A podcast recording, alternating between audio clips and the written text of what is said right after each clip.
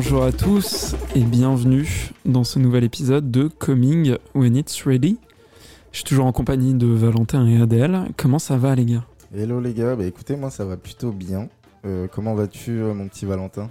Bah très bien, euh, tout se passe super bien aussi. Content d'être avec vous pour euh, profiter un petit peu de ce, ce, ce moment. Ouais, et pour une fois il ne fait pas chaud. Et En tout cas non, de mon côté. non, parce que nous sommes euh, en octobre vrai. et que on est passé du très chaud au très froid. Il n'y a plus de saison de toute façon. Enfin, je- les Après, dans cet appart, j'ai quand même kiffé. Il fait quand même plus chaud que dans tout le reste de Paris, tu vois. Mais oui, il fait moins chaud, c'est quand même plus agréable. ouais, on a des petits bails. euh, je t'expliquerai pour se chauffer euh, gratuitement. euh, on fait brûler, euh, on fait brûler des, des choses sombres dans le parquet. Moi j'aimerais J'en- re- j'en dirai justement pas dire plus. en, en actualité personnelle, j'ai on a fait enfin j'ai fait mon premier euh, jeu de rôle et Val aussi euh, la semaine dernière Ouais. et c'était vraiment top. Et avec Baptiste, du coup, en tant que maître du jeu. Et quel maître du jeu, Et j'ai envie de quel dire. maître du jeu. Ouais, c'était quand même assez compliqué. On était nombreux Et un peu dissipé. et un peu dissipés. Et beaucoup d'alcool. Voilà, voilà, c'est ça, c'est ce que j'allais dire. Tout le monde avait pas mal bu. C'était compliqué, c'était compliqué, mais on s'en est sorti Et, et c'était une très belle expérience. Yes. Et petite roco, du coup, faut une roco comme ça, mais euh, JDR, les jeux de rôle, euh, faites, c'est cool. Alors je suis 100% d'accord avec lui. Ouais. Et pour commencer, euh, d'ailleurs, plutôt bon bah, ça n'a rien à voir avec le podcast, euh, mais euh, on a joué euh, à un jeu qui s'appelle Aperol. Euh, voilà, petit instant euh, promo, je dis pas ça parce que euh, je connais bien la personne, mais euh, euh, c'est écrit par Thibaut Villeneuve. Et euh, l'idée, c'est de d'apprendre à chacun à faire un jeu de rôle euh, facilement. Mais du coup, tu connais le mec qui a fait ça ben, c'est mon- c'est littéralement mon patron. Ah, ok, Oh, d'accord. mais par contre, c'est vraiment une putain d'idée. Ouais, Alors, c'est une premier super degré, idée. c'était vraiment un super format pour commencer. Bah, Donc, euh, Très accessible, ouais. euh, compréhensible. pour Et tous, surtout, moi, j'ai appris à, à faire du jeu de rôle, enfin, en tout cas, à être maître du jeu grâce à ça. Et en vrai, euh, c'est très très bien pour euh, les personnes qui veulent commencer à faire euh, maître du jeu sans, euh, sans avoir jamais fait de jeu de rôle avant et sans se taper des, des, Ouais. des bouquins immenses. Ouais, N'est-ce parce pas, que Valentin pour la petite anecdote, en fait, à la base, on devait faire un, un- comment dire, un jeu de rôle sur le format Alien. Sauf qu'en fait, j'avais deux putains de bouquins. euh, j'avais deux putains de bouquins euh, à devoir lire, euh, mais qui faisaient euh, 60 pages chacun. Enfin bref, j'exagère juste un peu, mais c'est la vérité quand même. Et donc, j'ai absolument pas trouvé le moment et le temps et la motivation de m'en occuper pour préparer ce jeu de rôle. Alors que là, Baptiste est arrivé en tant que sauveur et donc a proposé Apérol Ouais, Aperol. et euh, non pas l'apérole pour les spritz. À prononcer plutôt d'ailleurs Aperol, du coup, pour euh, Ah. coller avec le, le truc, je pense, Ah, mais voilà. C'est malin. c'est Ouais, c'est malin. Et donc, du coup, très bon euh, jeu, de rôle pour commencer, très accessible. Et même pour toi, pas trop de préparation, du coup. Non, pas du tout. Effectivement, euh, enfin bon, je l'avais déjà fait, mais, euh, mais l'idée c'est de, de pouvoir aborder le jeu sans préparation ou avec 30 minutes de préparation, quoi, histoire de voir un petit peu le scénario quand même un peu là où on est. Mais, euh, mais oui, c'est totalement l'idée. Euh. Jeu de rôle clé en main. Donc euh, j'invite Bah, à, chacun à aller regarder ces, ces petites boîtes. Voilà. Aujourd'hui, en tout cas, on vient vous parler de trois nouveaux jeux vidéo qu'on vous a dégotés, sur lesquels on a travaillé très dur, très très dur, très très dur. Bah, c'est fastidieux, hein, la Ouais, préparation de ce c'est- podcast. Bah, c'est ça fait deux mois que je suis sur le truc, hein, perso. Mais bon. Jour et nuit. Jour et nuit. Ouais, bah ouais. bah- Moi, j'ai démissionné de mon vrai boulot. Ouais, pour assumer la quantité de boulot que Baptiste nous, nous envoie, quoi. Parce que sinon, c'est ingérable. c'est vrai que D'ailleurs, je cherche un stagiaire. N'hésitez pas à envoyer euh, sur mon compte Insta euh, gaming, Adèle Gaming. Envoyez-moi des requêtes, y a pas de souci. Je cherche un stagiaire. en vrai, on pourrait prendre Non des, payé. on pourrait prendre des stagiaires euh, non payés de, de 8 semaines. hein. Mais est-ce qu'il Ouais, faudrait pas une entreprise, du coup, pour ça? Euh, pff, Ouais, écoute, ah. c'est bon, s'il faut un papier, je lui fais un papier, enfin, tu vois. C'est le ça. sais, le, le papier fait à la main, avec, le, avec la signature maison, c'est genre. C'est C'est ok. Alors, vraiment, c'est ok. Convention de stage, c'est ok. C'est ok, tu commences demain. et ça marche comme ça. Et tu commences par faire quoi? Bah écoute, j'ai un peu de ménage à faire dans Et, l'appart. et justement, c'est un stagiaire qui chauffe euh, l'appartement en ce moment même. Voilà, qui met Ah, du c'est charbon C'est que dans tu un four. en Oui. Ah, Ouais, oui, c'est c'est. Ça, c'est l'ancien stagiaire. C'est le nouveau stagiaire qui brûle le nouveau. C'est marrant. Enfin, le Wow. nouveau qui brûle l'ancien, pardon. C'est marrant. Et voilà.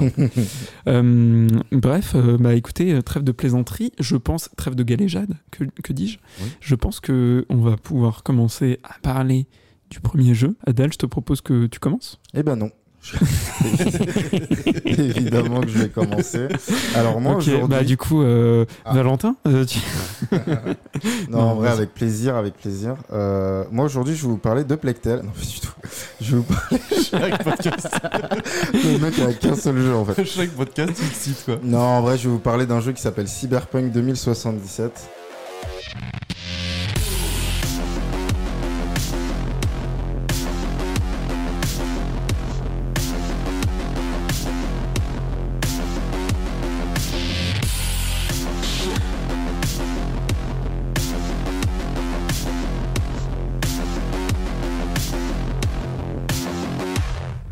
Un jeu que j'imagine vous connaissez Mhm. également. non. je- Euh, bon, c'est vrai, il est pas très connu. hein. Mais du coup, dis-nous pour euh, ceux qui ne connaissent pas, qu'est-ce que c'est que ce jeu? Alors, Cyberpunk 2077, c'est un jeu qui est euh, développé par CD Projekt Red et édité par CD Projekt. Euh, donc, c'est un jeu en action RPG, donc euh, en vue à la première personne, donc FPS. Et euh, c'est un jeu principalement solo. Alors, je dis principalement parce que on le verra euh, peut-être après. Euh, en gros, euh, le jeu avait, euh, enfin, les éditeurs avaient prévu de faire un mode multijoueur, mais malheureusement, suite aux différents bad buzz qu'a engendré la sortie du jeu, bah, ils ont un peu repoussé l'idée de, de faire un mode multi. Bah déjà le mode solo était pas terminé donc euh, Exactement. Bon, on, va on va en reparler tout à l'heure, mais effectivement, ouais, euh, les, les plans du studio euh, par rapport à la guidelines qu'ils ont qu'ils ont posé, au final, a totalement été modifié suite aux différents bad buzz qu'a engendré la sortie de Cyberpunk 2077. Et du coup, ils sont principalement focus sur le solo du jeu et principalement sur les versions PS4 et Xbox One parce que c'est celle-ci qui a engendré le, plus de problématiques. Donc le jeu est sorti donc le 10 décembre 2020, 2020 pardon, euh, juste après, enfin peu de temps après la sortie des consoles de nouvelle génération. Mm. Donc à la base le jeu était prévu pour ces consoles donc all gen, on peut les appeler comme ça maintenant, donc Xbox One, PS4 et PC.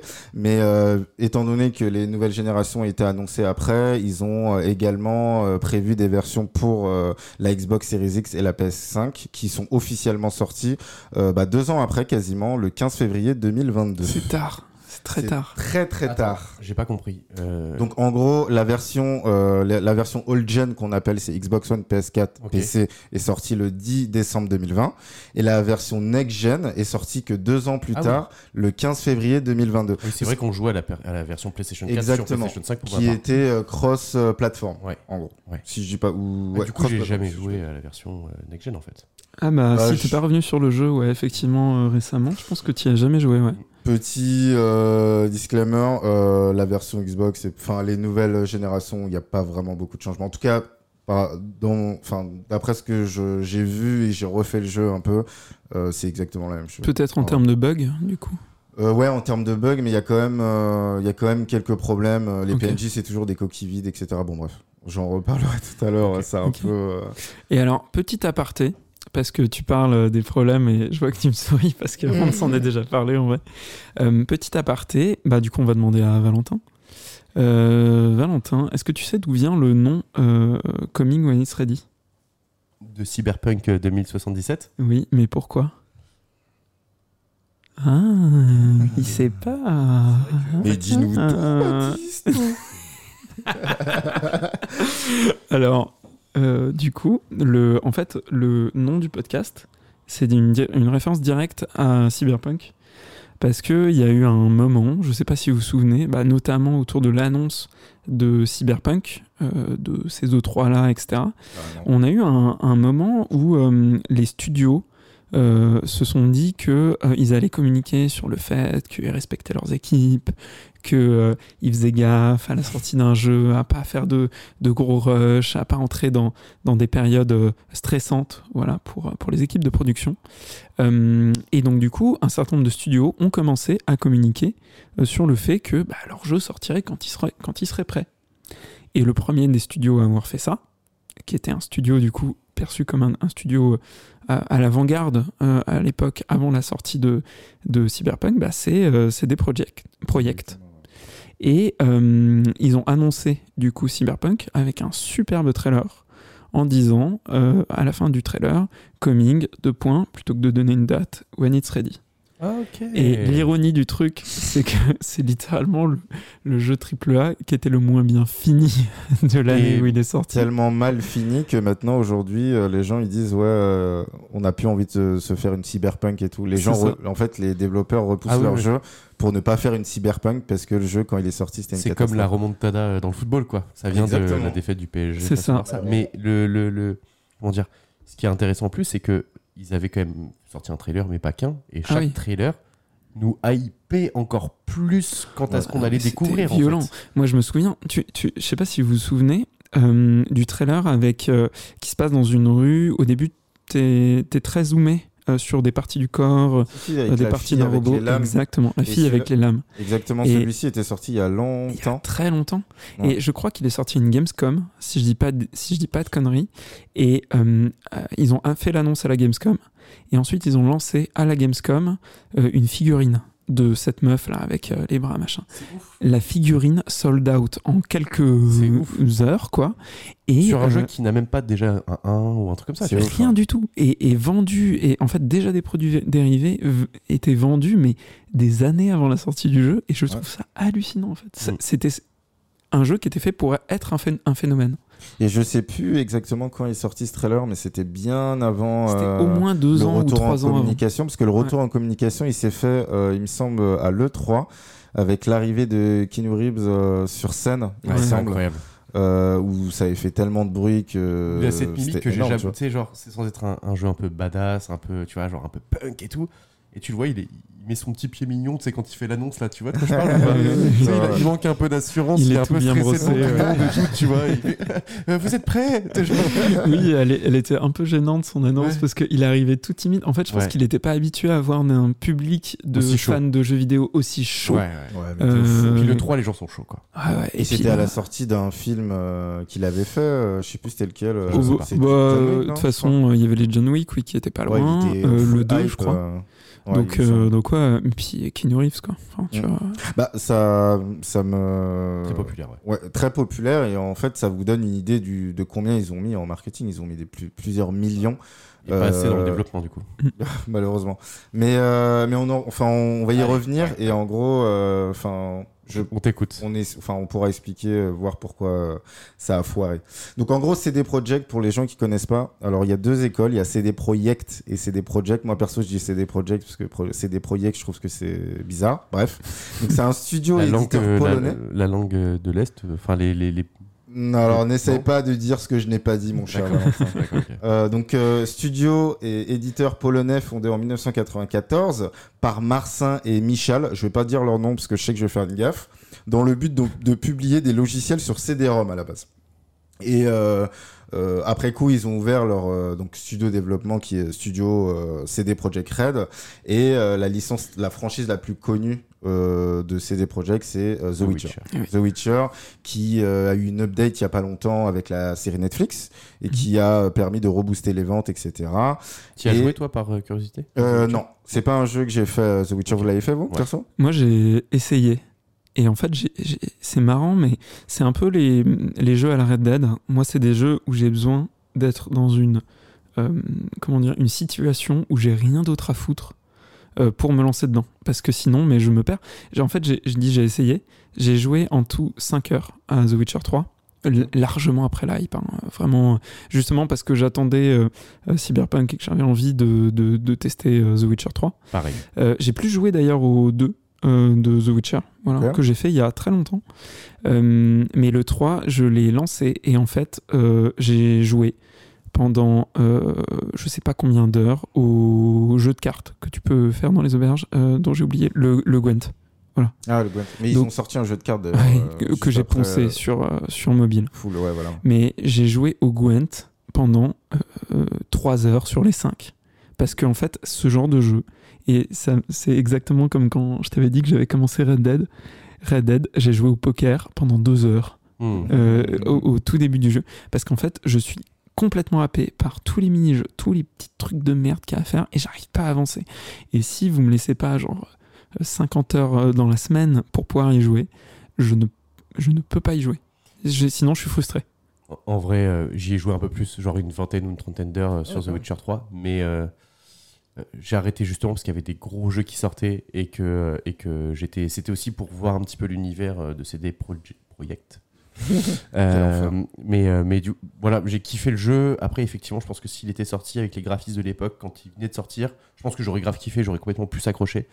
Mais le fait est qu'il y avait d'autres jeux que j'attendais à côté. J'ai joué une vingtaine, une trentaine d'heures. Mais j'ai bien kiffé l'idée, euh, beaucoup plus le projet d'ailleurs Witcher 3 que, que Cyberpunk. Bon, C'est un peu euh, la même chose pour moi en fait. Euh, je, je suis très très en retard. Je voulais le faire euh, que récemment. Et au final, j'ai pas eu la motive de me lancer dans un open world. Euh, big up à Simon, je sais qu'il adore ce jeu. Euh, mais, euh, mais passer 120 heures ou 150 heures dans un jeu, là, moi, je peux plus perso. Mais en tout cas, quoi qu'il en soit, c'est un gros succès de CD Projekt. Alors nous, on va surtout parler de Cyberpunk 2077. Donc, euh, je vais vous donner un peu euh, le synopsis. On incarne un personnage qui s'appelle V. Donc, c'est un cyber mercenaire qui commence sa carrière à Night City. En fait, il veut survivre et se faire connaître dans cette ville fictive.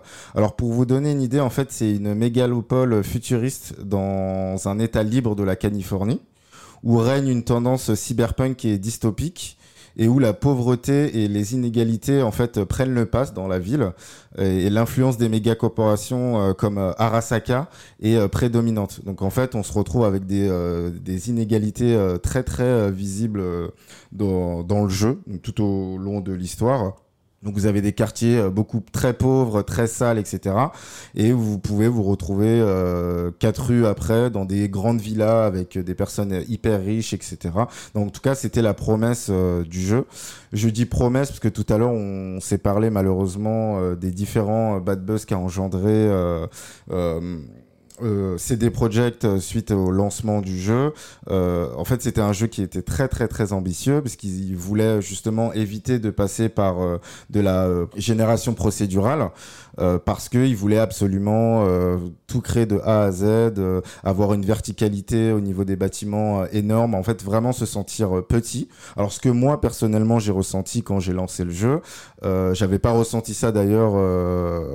Dernièrement avec euh, la sortie d'Elden Ring, ça fait longtemps que j'avais pas ressenti ça, Euh, mais malheureusement, en fait, euh, son ambition a été euh, son son enfin ça a généré un bad buzz parce que malheureusement bah, les équipes on parle d'un petit studio ça reste quand même euh, une équipe euh, un studio on va dire indépendant euh, euh, oui indépendant euh, polonais et du coup bah malheureusement les ambitions étaient beaucoup trop grandes et ils ont pas pu réaliser ce sur quoi ils avaient enfin la vision qu'ils avaient ils pouvaient pas l'exposer vraiment de A à Z parce que en fait le jeu était beaucoup trop beaucoup trop ambitieux C'est pas que l'ambition, c'est la communication qu'ils ont fait autour du jeu. C'est en fait l'attente qu'ils ont créée qui était trop grande vis-à-vis de ce qu'ils avaient proposé aux consommateurs en fait.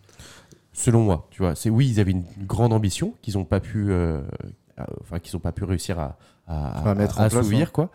Mais c'est aussi toute la hype qu'ils ont créée auprès des joueurs, avec justement ces publications, ces communications qui étaient incroyables et qui nous est tous rêvé, qui a créé justement une attente très très forte et qui a complètement été démolie à la sortie du jeu. Il y a des aspects positifs. Ouais. Mais il y a quand même des choses qui te sortent complètement. Enfin, je, je- je vais, je vais te laisser continuer, mais il y a beaucoup de choses qui sortent, qui te font sortir complètement de l'histoire, tu vois. Moi, je pense que tu as totalement raison et je dirais que c'est un peu un mix en fait entre euh, euh, ce que euh, c'est des projets à générer comme hype euh, parce qu'ils ont très bien communiqué. Enfin, on peut pas le, Ah oui, on peut pas- le- on peut littéralement pas leur en vouloir de- d'avoir directement très très bien communiqué autour du jeu. c'est limite ce euh, qu'ils ont fait de mieux. Ouais, Ouais, oui, c'est ah, la meilleure opération marketing que j'ai vue pour un jeu vidéo aujourd'hui. Ah oui, oui, c'est c'est hyper, euh, hyper intéressant et je pense que ça fait date en fait dans la façon dont ils ont lancé euh, la communication autour du jeu. Euh, le problème, c'est que avec un excellent lancement euh, de communication, bah, du coup, les attentes des joueurs n'ont fait que Ah augmenter, bah oui. mais à une vitesse folle. Et du coup, je pense qu'en fait, euh, c'est des projets qui s'est fait un peu emmener par tout ça. Euh, C'est-à-dire qu'on a vraiment euh, un- un- une espèce de truc qui s'est créé où euh, plus ça allait, plus la communication était vénère, plus les joueurs en demandaient, plus les joueurs en attendaient. Quand il y avait des pauses, il y avait des inquiétudes des joueurs qui commençaient à se, faire sentir. Au moment de la sortie, alors que des projets a complètement arrêté de communiquer presque, enfin juste avant la sortie, notamment auprès de la presse. Ouais, Euh, ouais. bah, ça a commencé à créer des inquiétudes monumentales. Et voilà, je pense que c'est effet boule de neige. Quoi. Les mecs se sont euh, euh, pris les pieds dans le tapis qu'ils ont eux-mêmes lancé. Bah, pendant un an, ils communiquaient beaucoup. Euh, un an avant la sortie, c'est-à-dire qu'on avait des euh, sortes de showcase euh, Night City euh, en référence à la ville euh, disponible dans le jeu.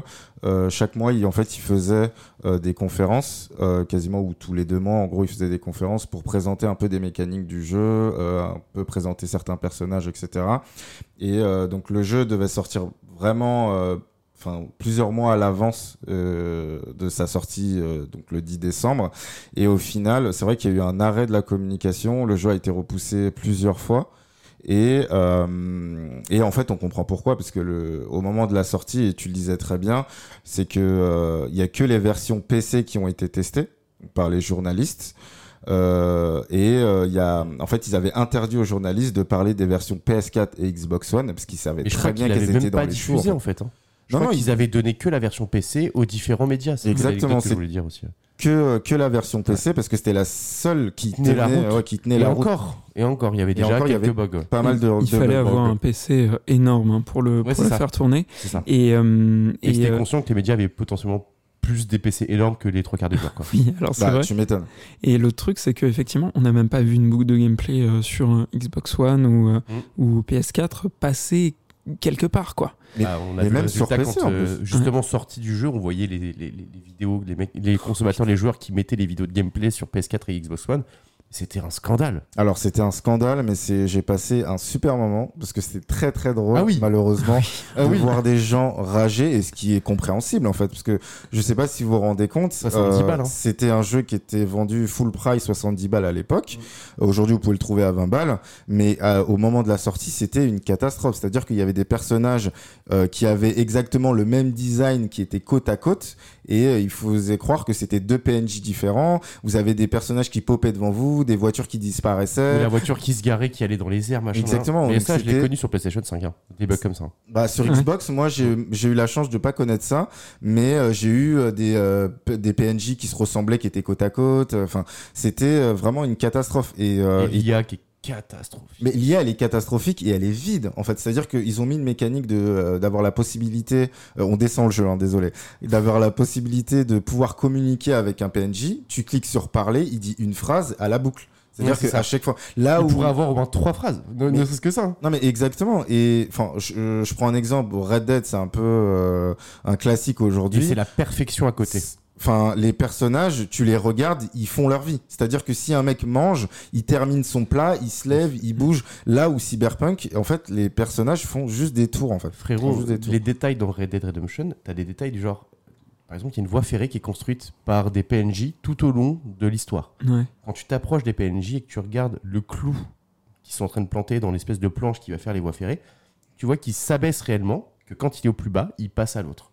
Quand tu reviens un peu plus tard dans l'histoire, là où il y, a les- où il y avait le, le- le chantier, il n'y a plus de chantier, il y a les voies ferrées et ils ont avancé. En fait, ce genre de détails, quand tu regardes Night City, tu es censé être dans une mégalopole surpeuplée. Quand tu te balades dans cette ville, Ouais. dès que tu avances un peu trop vite en véhicule, tu ne vois plus aucun véhicule ni plus aucun PNJ dans les rues. Exactement. Tu t'arrêtes dans des quartiers qui sont censés être pauvres ou machin, il y a personne. Mm. Il y a personne dans les rues. Ouais. Et ça fait un sentiment de vide dans une ville qui est censée être surremplie. Oui, et ce qui est étrange, en fait, c'est qu'il y a beaucoup du coup de zones vides euh, dans le jeu. Et, euh, et bah, c'est un peu, scénaristiquement, c'est un peu bizarre parce qu'on te fait aller, on a envie de découvrir en fait une ville immense, euh, peuplée, euh, très peuplée, de voir plein de personnages différents, etc.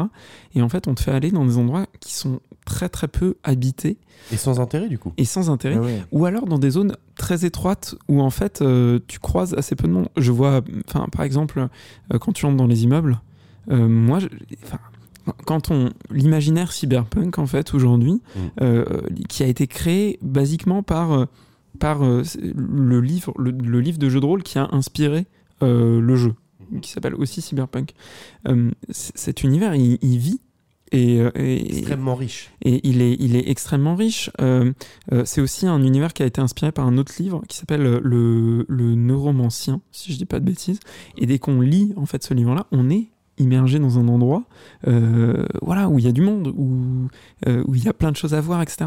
Et avoir du coup un jeu où, à part sur l'intro, parce que je trouve que l'intro par contre le fait assez ressentir, ce- cette espèce d'impression de faire partie d'un truc assez grand. Euh, à part sur l'intro où sinon t'es dans des zones complètement vides, bah, ça fait un peu mal et on tombe d'assez haut quoi. Bah, c'est intéressant ce que tu dis. euh, je pense justement au point de l'intro. Euh, effectivement, pour vous donner une idée, les gens qui ont jamais joué à Cyberpunk, euh, on a la possibilité de choisir parmi euh, trois entre guillemets euh, Factions. aventures ou factions, on Mm. va dire. Donc euh, c'est les nomades. Donc on a les nomades, Street Kid et Corpo. En gros, nomade c'est un simple citoyen et envie de juste de réussir en fait. Street Kid c'est un jeune des quartiers ayant grandi dans les quartiers un peu pauvres. Et euh, Corpo, en gros, t'as un, ca- un caporal qui travaille euh, pour euh, l'une des grosses sociétés euh, du jeu qui s'appelle Arasaka. Et en fait, euh, mis à part l'intro qui te donne vraiment, euh, en gros, bah, l'ambition du jeu avec des villes vraiment peuplées, énormément de, de mouvements autour de toi, de la fumée partout, Mm. des néons partout. Bah, mis à part ça, une fois que t'as passé l'introduction, bah, je trouve que euh, bah déjà, euh, ayant fini le jeu, je trouve que le fait d'avoir choisi parmi ces trois factions, ça a aucun impact sur la fin du jeu. Et Ok. au-delà de ça, euh, je trouve que après le jeu est très très vide. Et on en parlait tout à l'heure. Ça, ça, on part par, enfin, on- quand on dit très très vide, c'est vide, pardon, c'est les PNJ qui ont, enfin, qui sont juste des coquilles vides qui marchent un peu, un peu partout à travers la ville.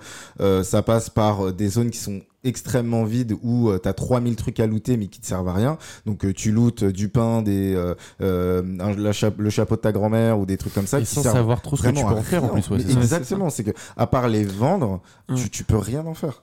Ou des stats, euh, tu vois, t'as vachement, moi je trouve, de...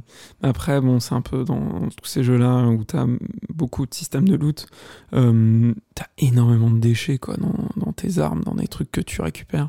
C'est... Non mais je suis d'accord, mais sauf que dans les jeux de loot, tu vas looter des trucs qui où tu vas comprendre l'intérêt du loot. C'est-à-dire que tu vas avoir une épée, et ben dans ce cas, tu sais que ça sert à taper l'ennemi. Tu vois ce que je veux dire? Oui. Là, tu effectivement, tu vas looter tellement de trucs de bouffe, de machin, de trucs que tu comprends pas l'utilité. Effectivement, à part de faire un peu d'oseille, mais moi je vous rejoins totalement sur l'aspect, euh, l'aspect, euh, euh, tu sens réellement, tu te sens réellement tout petit quand tu arrives dans cet univers-là. L'intro est franchement intéressante. Ouais. La seule chose, c'est que le fait que tu choisisses cette faction, elle ne- n'est d'incidence que dans la- dans l'intro. Après, tu passes complètement à autre chose et donc, peu importe la faction, c'est toujours la même histoire. C'est un peu dommage. Mais je suis d'accord qu'en fait, cette ville, elle est tellement grande. Elle donne envie d'être visitée, elle donne envie d'être fouillée. Mhm. Et peu importe où tu passes, peu importe où tu vas, effectivement, tu vas avoir cette sensation de vide.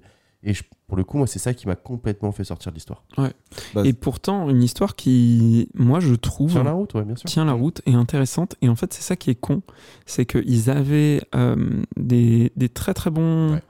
Des très bonnes idées, je pense, du point de vue de, l'histoire. Euh, mais, euh, mais ils n'ont pas su euh, concrétiser en fait le monde qui va avec. Exactement, et l'exploiter. Il y a pas mal de PNJ autres que les PNJ qu'on peut rencontrer dans la rue, qui sont très intéressants, qui font avancer l'histoire. Et, euh, et malheureusement, je pense qu'ils sont pas allés au, au- au bout du truc. Et euh, en fait, je pars du principe qu'aujourd'hui, des jeux euh, doivent, doivent te procurer des émotions. Et c'est grâce à ça qu'on arrive à, à, les- à s'en rappeler et à en reparler euh, juste après. Et Cyberpunk, enfin, je l'ai fait une fois et j'ai plus du tout envie d'y retourner parce que bah, je connais déjà l'histoire et euh, l'ambition qu'ils ont voulu, voulu transmettre aux, aux gens, bah, je, je la retrouve pas malheureusement. Alors certes, il y a l'effet waouh, euh, Valentin et Baptiste en parlaient justement juste avant euh, lors de l'introduction, mais une fois passé l'effet waouh de la verticalité, des grands bâtiments, etc., bah, je trouve qu'on s'ennuie un peu en fait dans le jeu. Et il y a, y a l'effet du loot, effectivement, on loot énormément de choses et j'ai la- en fait, on lootait tellement d'armes, etc., qu'on avait, enfin, j'avais l'impression d'être dans Borderlands et de looter des armes où je savais même pas si l'arme que j'avais lootée était meilleure que l'autre, etc. Et au final, je me retrouvais à ju- juste jouer au katana parce que dans le jeu, c'est extrêmement cheaté. Et, euh, et voilà, c'est un peu le ressenti que j'ai. Et c'est très, c'est assez stylé. Et euh, il y a deux mécaniques euh, que j'aime bien dans le jeu. On va arrêter de le casser. On va parler des points positifs. Ouais. Bon, premier point positif, c'est que le jeu est très ambitieux. La verticalité, tu te sens vraiment petit à l'intérieur, etc. Et, et la personnalisation du, du personnage qui est ouf. Mm. Mais comme le jeu est en FPS, malheureusement, on peut pas voir vrai. Toute Ça, la personnalisée qu'on a fait. Alors pour vous donner une idée, on peut tellement la, la personnaliser, la personnalisation pardon est poussée, euh, on peut choisir la taille du sexe euh, du Ou pas de sexe personnage d'ailleurs. ou Ça, pas de sexe si on a envie. J'ai trouvé ça incroyable parce que pourquoi? C'est vrai que pourquoi t'as trouvé ça incroyable Mais non, mais pourquoi en fait? Que- Enfin, il y a littéralement. Alors bon, ça, ça baise. Ouais, Mais ouais, clairement. À aucun moment, genre, il y a même la petite phrase qui te dit, genre, ah bah, elle est petite, mais tu sais bien t'en servir, tu vois. Mhm. En fait, c'est- c'est c'est con, mais ce, ce détail qui peut sembler euh, bon, c'est- tu- tu- dès, dès que tu crées ton perso, tu te dis putain, ça va peut-être servir à quelque chose, peut-être que il va y avoir un truc, enfin, on va me faire une remarque, j'en sais rien, tu vois. Et au final, bah, En fait, C'est vrai que ça euh, aurait pu être une vanne du coup. c'est du vent. Et, et effectivement, quand tu comparais euh, Cyberpunk à euh, Red Dead, Ouais. en fait, Red Dead, moi pendant longtemps, je voulais pas en entendre parler parce que j'avais l'impression que c'était un peu de la branlette, tu vois, euh, le- les détails de, de- de Red Dead. Puis j'ai joué au jeu et j'ai compris en fait à quel point ces détails-là servaient l'immersion et à quel point ces détails-là pouvaient même être importants d'un point de vue de l'histoire. Bien sûr. Et, et en fait, Cyberpunk a ce côté très frustrant de des tonnes, des centaines de détails qui sont là, Et qui sont à rien, jamais ouais. exploités. mais- Jamais. Exactement. euh, en parlant de détails, tout à l'heure on parlait des gangs. euh, Il y a quasiment, enfin il y a sept gangs Gang. disponibles. Gang, gang, gang. Euh, pardon. Il y a sept gangs disponibles dans la ville de Night City. Euh, bon, je les dire. Il y a les Animals, Claw, Valentinos, Voodoo Boy, mes préférés, euh, Maelstrom Mox et Six Streets. Et, euh, et à part, en fait, c'est ce qui est dommage et ça. Enfin, ça rejoint aussi l'ambition du jeu, c'est que à part faire des missions pour eux, Ouais. à aucun moment tu peux rejoindre ce gang. Moi, j'aurais kiffé euh, rejoindre le gang des Voodoo Boys parce que c'est en J'adore leur leitmotiv, etc. Ils sont à fond dans la, dans la technologie. Je, suis un mec qui adore la technologie, etc. Donc, ils te font créer un personnage de A à Z que tu ne peux pas voir, malheureusement. Et tu as des gangs euh, qui, euh, qui ont euh, quasiment la même motivation, entre guillemets, que toi, et que tu ne peux pas rejoindre, à part faire des quêtes pour eux. Et je trouve ça dommage. Et j'aurais aimé, bah, par exemple, me dire, bah, ok, je rejoins leur gang, je vais faire telle mission pour eux, etc., etc. Et au final, je trouve qu'ils sont pas vraiment allés au bout du truc. Et je reste un peu sur ma fin. Et c'est peut-être aussi pour ça que moi, j'ai fait le jeu Day One euh, sur les versions Xbox One. et J'ai pas fait la version Xbox Series X. Parce que, en fait, le jeu, tu le finis une fois. T'as plus envie d'y retourner, en fait. Là où il y a d'autres jeux, ça m'est déjà arrivé de refinir d'autres jeux, etc. Là, pour Cyberpunk, malheureusement, alors que je sais que c'est des projects, euh, c'est un studio que j'adore, mais je sais qu'ils ont voulu donner quelque chose, transmettre quelque chose, faire vivre quelque chose aux gens, mais malheureusement, bah, tellement le jeu est ambitieux, et ben en fait, ils ont fait plein de choses, mais ils ont pas fait les choses à fond. J'ai Ouais. l'impression. Et alors, tu parlais de relations entre les persos, la possibilité d'intégrer des gangs. Oui, effectivement, c'est. Je trouve ça débile qu'on puisse pas le faire, d'autant que bah, des jeux comme Skyrim l'avaient très bien fait avec le système de, de guild. Euh, moi, il y a un truc, un point positif que j'ai vraiment euh, beaucoup, beaucoup, beaucoup aimé. Euh, c'est les missions qui te permettent de pécho. Oui. En fait, euh, donc dans le jeu, il y a un système de où tu peux pécho des, des, des gens, n'importe qui, basiquement. GTA l'avait fait ça. Ouais. San Andreas, je me souviens. C'est t'avais vrai des Ah oui. pour pécho, ouais. Et- euh, Mais là, le truc, c'est que c'est assez profond. Euh, ça te permet de vraiment faire de développer en fait les personnages euh, euh, les personnages que tu peux pécho qui sont vraiment pour le coup attachants je trouve euh, vraiment très développés. En fait c'est c'est plus intéressant pour le coup de faire ces missions là que les missions des gangs Mm. parce qu'il y a une vraie finalité à la fin. Et surtout en fait tu peux gérer la relation. Ken Ouais, alors oui, mais, euh, Ah ouais, mais tu peux gérer la relation de manière plus subtile que ça. En fait, tu peux, euh, chez ces personnes-là que tu peux justement canne, euh, tu peux en faire juste tes potes, tu peux, enfin, en fait, tu peux gérer une relation euh, extrêmement, assez profonde et assez intéressante. Et je pense que c'est un des jeux qui le fait le mieux pour le coup. Euh, pour les relations. pour, pour ces relations spécifiques-là, mais très précises. En fait, ce qui est dommage dans ce jeu, c'est qu'on nous avait vendu le fait qu'on allait pouvoir faire ça avec tout le monde et qu'on ne peut le faire qu'avec certains personnages particuliers et importants. Exactement. Et, et- et pourtant, c'est dommage parce que en fait, ces missions-là, c'est un aperçu pour moi de ce que le jeu aurait pu être. Ouais, dans Voilà. sa manière, euh, enfin, au sens large, effectivement, Ouais. parce qu'il y a un nombre de PNJ énorme dans le jeu. Alors certes, euh, des fois ils se ressemblent et tout, bref. Mais euh, c'est vrai que les histoires de rencontres, etc. Mm. Alors j'ai plus le nom de la fille euh, qu'on rencontre, mais avec qui. Enfin, en plus, il y en Mais a, il y en a plusieurs. plein. euh, Mais euh, c'était des quêtes qui est vraiment. Enfin, c'était très poussé. On avait la possibilité soit d'y aller franco. Mais si tu vas franco, si la fille en face est pas très réceptive, bah, elle peut tout arrêter. Ouais. Et t'as le, t'as aussi la possibilité d'y aller doucement, etc.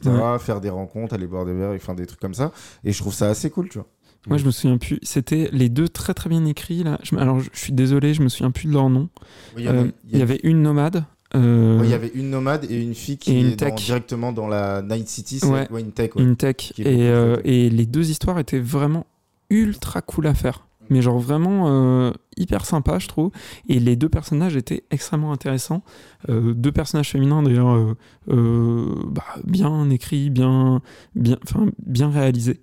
Euh, et euh, c'était très très intéressant du coup de, de suivre leurs histoires. Et, et voilà. En fait, tu vois, c'est presque ça que j'ai préféré dans le jeu. C'est l'émission avec ces deux personnages. C'est vrai que les side quests elles sont beaucoup mieux que euh, la quête. Enfin, même si la quête principale est cool, mais c'est vrai que j'ai pris plus de plaisir à faire les quêtes secondaires.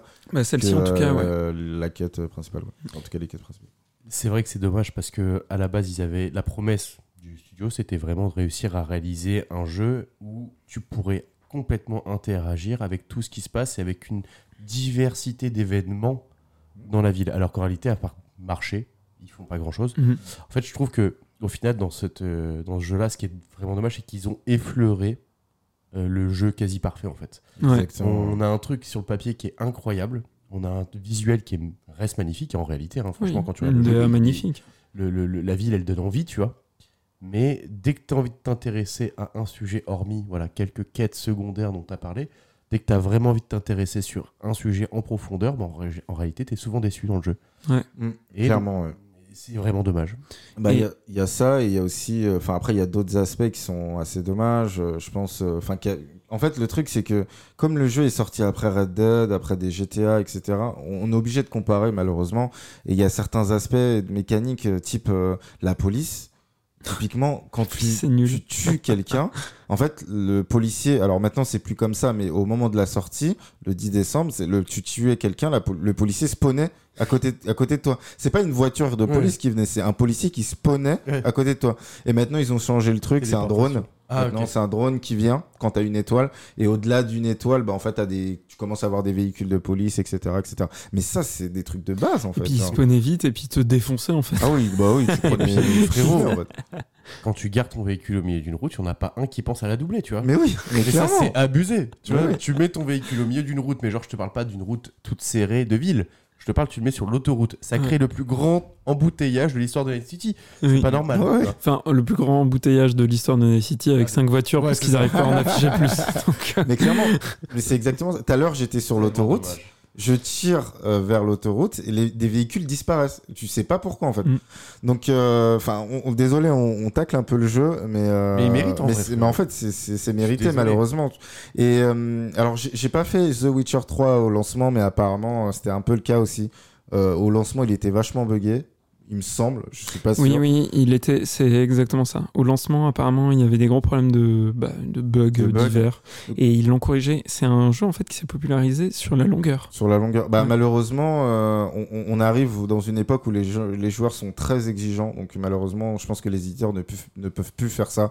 Alors, visiblement, ça fonctionne avec Cyberpunk. Euh, je veux juste rappeler un truc avant de clôturer euh, mon passage sur Cyberpunk. Euh, le jeu est sorti trop tôt. Euh, eux, ils ont mis la faute sur les actionnaires, ce que je peux comprendre. En fait, les actionnaires demandent à sortir le jeu très tôt pour ramener de la moula, etc. Ok. Euh, le jeu, c'est Ça quand faisait même 9 ans qu'il était en préparation, il me semble. Ouais, ouais, ça faisait. euh, alors, ça faisait, il me semble, 8 ans qu'il était en préparation, mais ils ont pas développé. ils- En fait, toutes les équipes n'étaient pas 8 ans sur le développement. Ils ont aidé sur euh, The Witcher, etc. Mais euh, quoi qu'il en soit, le jeu a vendu. Euh, après 18 mois de, de après le lancement du jeu, bah 18 millions de ventes, Mhm. ce qui est juste énorme. Colossal. Euh, sur- qu'il y a eu beaucoup de demandes de remboursement. sur les- Exactement. Et j'y reviens en fait sur les. Alors j'ai juste les dates. En gros, en 2020, euh, le jeu a vendu 14 millions de ventes. Et en fait, euh, ils ont euh, quantifié les remboursements à plus de 30 000. En fait, donc euh, on se parle de 30 000 remboursements. On se parle également de PlayStation qui a retiré le jeu sur le store euh, pendant euh, plusieurs mois. Ça, ça a dû leur faire mal. hein. Ouais, ça leur dure vraiment leur faire mal parce que euh, étant donné que le parc PlayStation 4 est quand même assez énorme, euh, c'est pas les ventes Xbox malheureusement qui vont remonter tout ça. Euh, heureusement qu'il y a le PC. Donc euh, le jeu c'est quand même très bien vendu parce que bah le marketing, on en parlait tout à l'heure Et il y a quand même une ambition sur le jeu. Alors certes, il va être corrigé, il y a eu pas mal de corrections, etc., etc. Mais euh, mais ça fait chier, je le dis, d'attendre plusieurs mois pour avoir un jeu fini. On en parlait dans les pro, enfin dans les premiers épisodes de Community Ready de Battlefield 2042, c'est exactement l'exemple. C'est le jeu, il sort. Alors certes, on y joue, c'est très bien, etc. Mais on a envie d'avoir un jeu vraiment fini, en fait. C'est ça le truc. Donc entre temps, il y a eu quelques actualités. Euh, ils ont fait un Cyberpunk euh, showcase, il me il y a pas longtemps. Ouais. Donc ils ont annoncé la nouvelle série euh, Cyberpunk Edge Runner qui fait un carton, en Et fait. qui a relancé pas mal, justement. Ouais, apparemment le- c'est ouf, ouais, qui a relancé pas mal euh, le euh, Cyberpunk, puisque euh, au- à l'heure où je vous parle, euh, je sais plus on est le combien, mais euh, le Je jeu pas est non premier plus, on est le 26. On est le 26. Les impôts, c'est aujourd'hui le 26. Ah oui, Ah, non, C'est vrai que je devrais m'en souvenir aussi. Mais oui, euh, le 26 septembre aujourd'hui, bah, le jeu est premier sur Steam en termes de vente, enfin en termes de euh, Euh, donc euh, la série a pas mal aidé. Apparemment, elle est vraiment top, donc je vous recommande. Elle est sur Netflix. Ouais, alors euh, vous l'avez vu ou pas? Non. Non, moi j'ai vu qu'un seul épisode pour l'instant. Ouais, moi je me fais chier. hein. Moi, Ah ouais, j'avoue que la. DA m'a pas donné envie. Ah non, puis je Ah peux ouais la regarder. hein. Bah, n'allez pas voir. euh, Désolé. hein, mais- Donc, par contre, ce qui est vrai, c'est que ça, je, je- j'ai pas le chiffre, mais ou le nombre, ça dépendra, mais j'ai, j'ai pas l'info exacte. Mais ce que je, ce que je, ce que j'ai vu, c'est que ça a relancé plusieurs millions de joueurs en simultané Oui, sur oui. le jeu. Ça, par contre, j'ai série. entendu. Un peu comme la série euh, The Witcher. Mais- Absolument. Moi, on m'a pitché la série en disant euh, c'est le nouveau euh, Arcane. Non, Euh, alors, euh, pour rien au monde. je pense que les Pour gens qui m'ont dit ça avaient du caca dans les yeux. euh, parce que je sais pas comment. Surtout que euh, Arkane, moi, je ne connais aucune autre série comparable à Ah Arkane non, ah, en termes de série animée. Et sincèrement, je pense que petit aparté, c'est peut-être la plus belle découverte animée que j'ai faite de, Bien depuis sûr. que je suis né, en fait. Mais on parlera peut-être. euh, ça pourrait être cool. euh, je sais pas ce que vous en pensez. Je lance l'idée là en direct. Enfin, en direct. Presque direct. Pas direct, mais bon, euh, tant pis. Euh, à, nos, à nos auditeurs. Euh, Est-ce que ça vous dit qu'on se fasse euh, le prochain épisode de Coming When It's Ready en mode adaptation de jeux vidéo? Ça peut être sympa. hein. Moi j'ai déjà des idées. Genre Resident Evil qui est la plus grosse bouse euh, en termes de Est-ce que série. ça me ferait euh, kiffer comme moi, je ça suis chaud. moi. Écoute, euh, c'est, c'est- je pense que c'est une très bonne idée. Et en plus, euh, j'ai pas trop de séries à regarder en ce moment, donc ça tombe bien, c'est complètement faux. J'ai beaucoup trop de séries que je regarde en ce en moment. ce moment, c'est un peu le, le, le moment où, où, quand on est un peu geek, on, on kiffe vivre en fait. Mm, c'est Voilà. clair. c'est clair. Mais bon, mais avec grand plaisir, ça, ça me paraît être une très bonne idée. Ouais, bah let's go. Bah, avec plaisir. Et pour finir, euh, avant de passer à mon petit quiz, euh, ils ont également aussi euh, euh, annoncé un DLC qui s'appelle Phantom Liberty qui sortira en 2023 Ok. et euh, qui, euh, d'après ce que j'ai entendu, euh, ajoutera une nouvelle zone. Donc on verra bien. On verra bien. Alors est-ce que ça va être le DLC qui va me faire retourner sur le jeu? Je pense que oui. On verra bien, mais, mais voilà tout ce que j'avais à dire sur Cyberpunk. Alors il y a encore beaucoup de choses à dire, mais malheureusement, on n'a pas trop le temps. Euh, enfin, ça serait un débat de, de plusieurs, euh, plusieurs heures, je pense. C'est un jeu, en vrai, il aurait fallu faire un épisode entier euh, sur vrai. Cyberpunk, je, Je pense, parce que on a tous des trucs à dire, parce que ça a été un tel événement à sa sortie que on y a tous joué.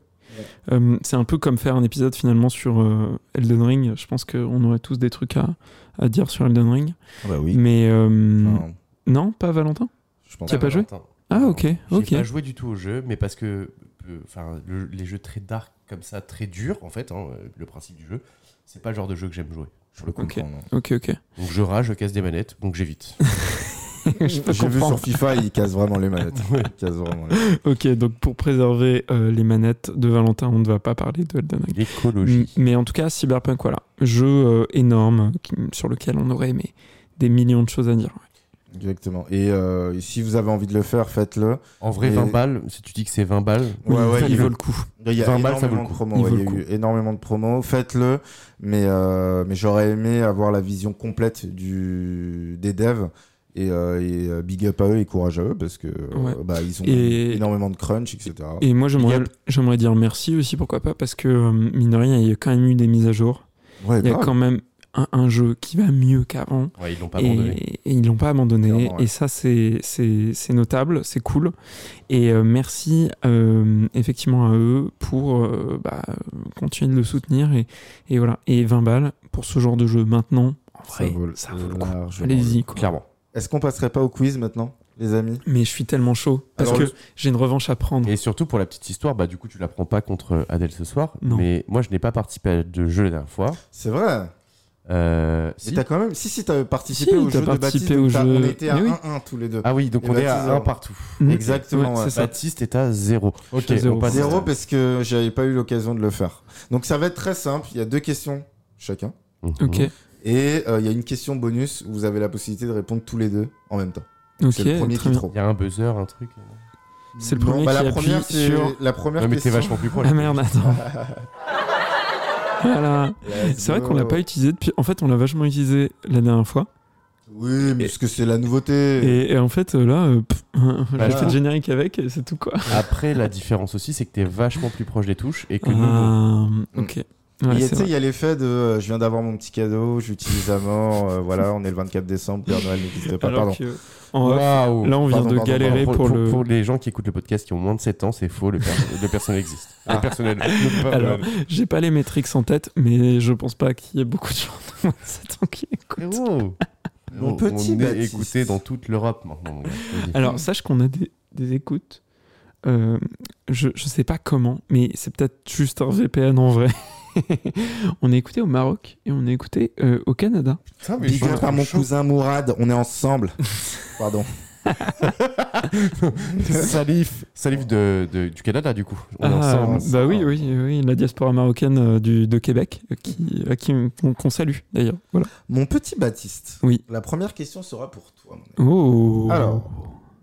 Je sais que tu es un fan de cinéma. Ouais. C'est une question facile en vrai. Ouais. Dans le film Ready Player One, Ouais, ok. voilà, comment s'appelle le monde virtuel du jeu? Putain. Frérot, c'est super dur.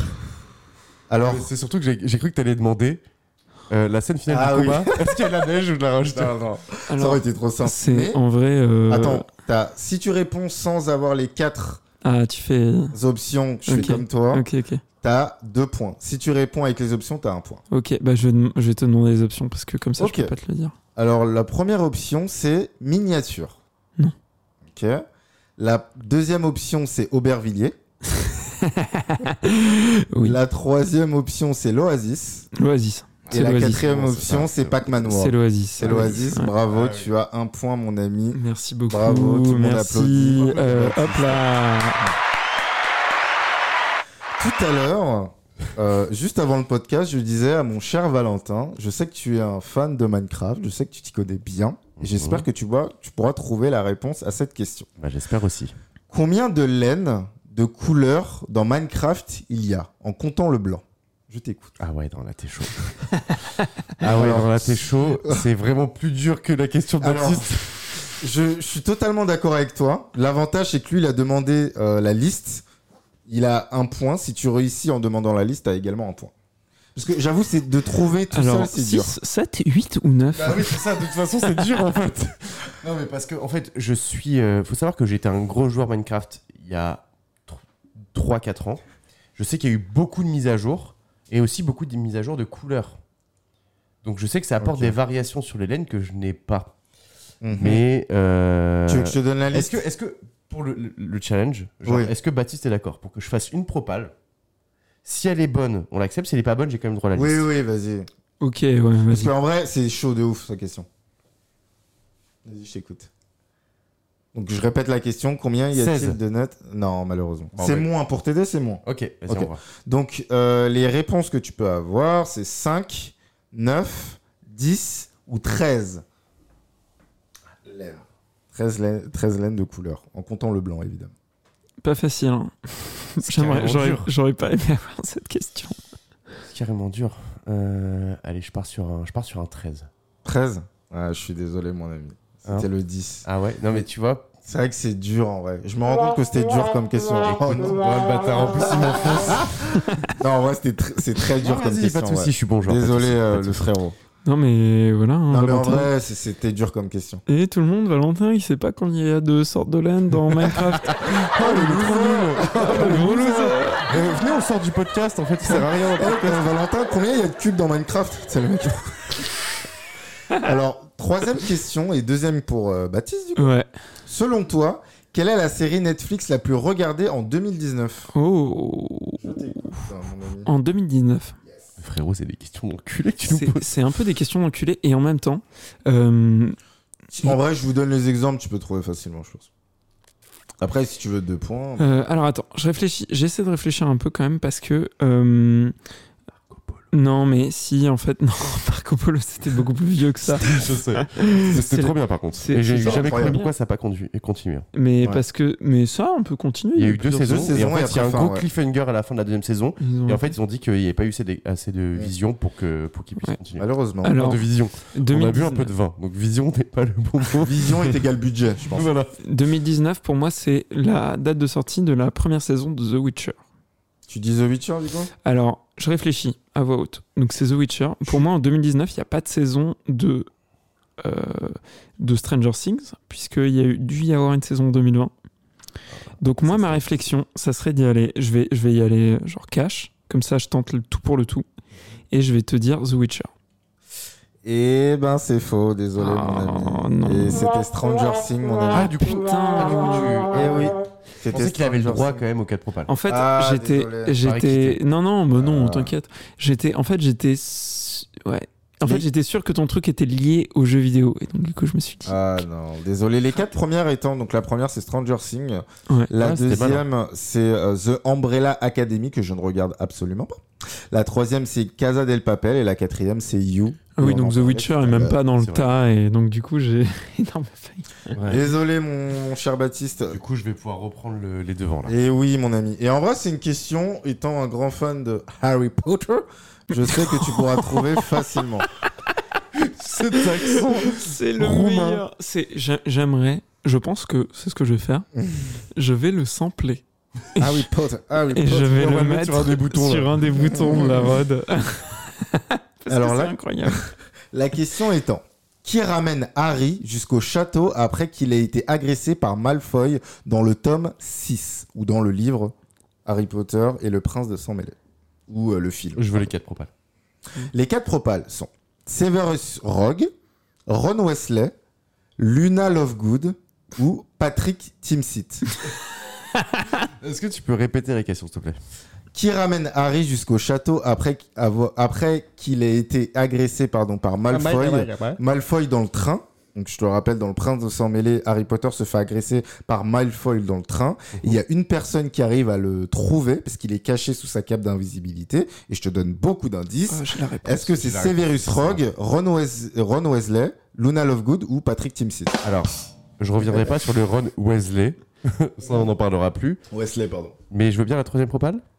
Luna Lovegood. C'est elle. Bravo. Et c'est Luna Lovegood. On est sur un Merci. égal, on est sur une égalité, les amis. On est sur un partout. Les gars, dernière question pour vous départager. Je vais prendre euh, Vrai stress là. l'exemple de Valentin. C'est une question euh, le plus vite possible ou on a chacun notre. Bah, euh, c'est celui qui trouve, non, c'est- le plus vite possible. Un peu comme le mood qu'avait fait euh, Valentin euh, sur le podcast d'avant. Nintendo, avant d'être le géant du jeu vidéo que vous connaissez aujourd'hui, Nintendo avait une activité euh, Il faisait des cartes à jouer. Secondaire. faisait des cartes à jouer. Des Ils cartes à jouer. faisaient des cartes à jouer, mais pas que. Ah. Ils avaient une autre, euh, une autre activité euh, dont ils ont, ils voulaient un peu cacher, enfin qui voulaient un peu cacher. Qu'est-ce que c'était? Ok. Est-ce que du coup, moi, pour mon, pot- enfin, pour mon jeu, je proposais petit à petit des indices? Vous pouvez proposer et je vous Ils dis si éditaient vous des magazines, je crois. Non, Non. malheureusement. Ok. Est-ce que c'est dans le- l'électroménager? Mm.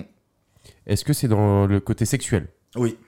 Est-ce qu'ils vendaient des, euh, des, des photos porno? Non. Est-ce qu'ils vendaient des jeux vidéo porno? Non. Alors on est dans le côté sexuel, mais c'est pas tout ce qui est photo, Est-ce vidéo, qu'ils etc. ils avaient une hotline? Non. Ah, Putain. Est-ce qu'ils faisaient de- des, des sons érotiques, de la SMR érotique? Alors non, c'est quelque chose de plus physique. Palpable. Ok. Est-ce qu'ils avaient un- une maison close? Ils faisaient des. des... Presque. Ok. Bah, comment ça Bah, en vrai, en vrai, il a gagné. En vrai, c'est ça. C'est maison close. Quoi Désolé. Ouais, ils avaient des maisons closes. Alors, Mais non. c'était appelé des Love Hotels à l'époque. Mais Nintendo Et avait oui, des Love Hotels l'entreprise de Mario a possédé pendant un temps des châteaux Love Hotel. Mais En quoi gros, les gens pouvaient Désolé, frérot. Désolé mon petit Baptiste. Mais les gens quoi pouvaient ra- venir avec leurs femmes dans des lieux, dans des châteaux qu'on appelait des Love Mais Hotels. c'est pas du tout une maison Attends, close. du coup, le château de Oui, Mario. mais c'est en C'est fait des hôtels. oui, mais c'est un peu des maisons closes. En gros, tu vas avec ta femme. En gros, Ah oui, non, c'est mais pas du c'est tout ta femme, c'est. Enfin, c'est. Ah, c'est des Love mais Hotel et maisons closes, ah oui, oui. C'est pas pareil. Bah, en gros, eux, ils s'appellent ça maison close, mais le terme exact, c'est Love Hotel. Eh ben, Donc, frérot, en gros. je considère que du coup, j'ai pas réellement trouvé et que du coup, on reste sur un 1 partout chacun et donc on a un Vas-y. 0,5 chacun. Est-ce que ça Ah, te tu va veux Ça, dire un euh, peu, pour non le décompte euh, Ouais, Sinon, pour le mettez-vous un point tous les deux, au pire, c'est pas grave. Bon, c'est pas mal. Vous tro- terminez Allez, tous les deux sur un. Ok, un, on termine, on termine Bravo sur les un- amis. un. En tout cas, c'était un plaisir de vous faire ce quiz et cette présentation de Cyberpunk. Je laisse le micro à mon cher Valentin ou à Baptiste. Non, à Valentin, c'est euh, ton cher Valentin qui va prendre le micro et. C'est ton cher Valentin. Eh ben, écoutez, je vais déjà commencer par, euh, avant de vous préciser le jeu, vous parler de la licence euh, The Legend of Zelda.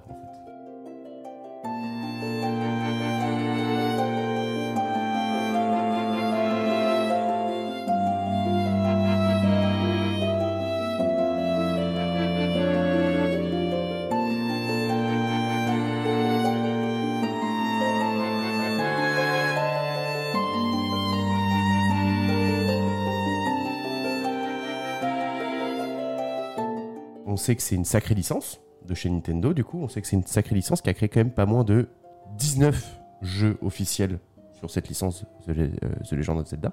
Mhm. Euh, les créateurs, c'est Shigeru Miyamoto et Takashi Tezuka. Ouais. Euh, J'espère que je les ai pas offensés en prononçant mal. Non, au contraire, je pense que tu as plutôt bien tombe. prononcé. Eh ouais. ben écoute, ça fait plaisir.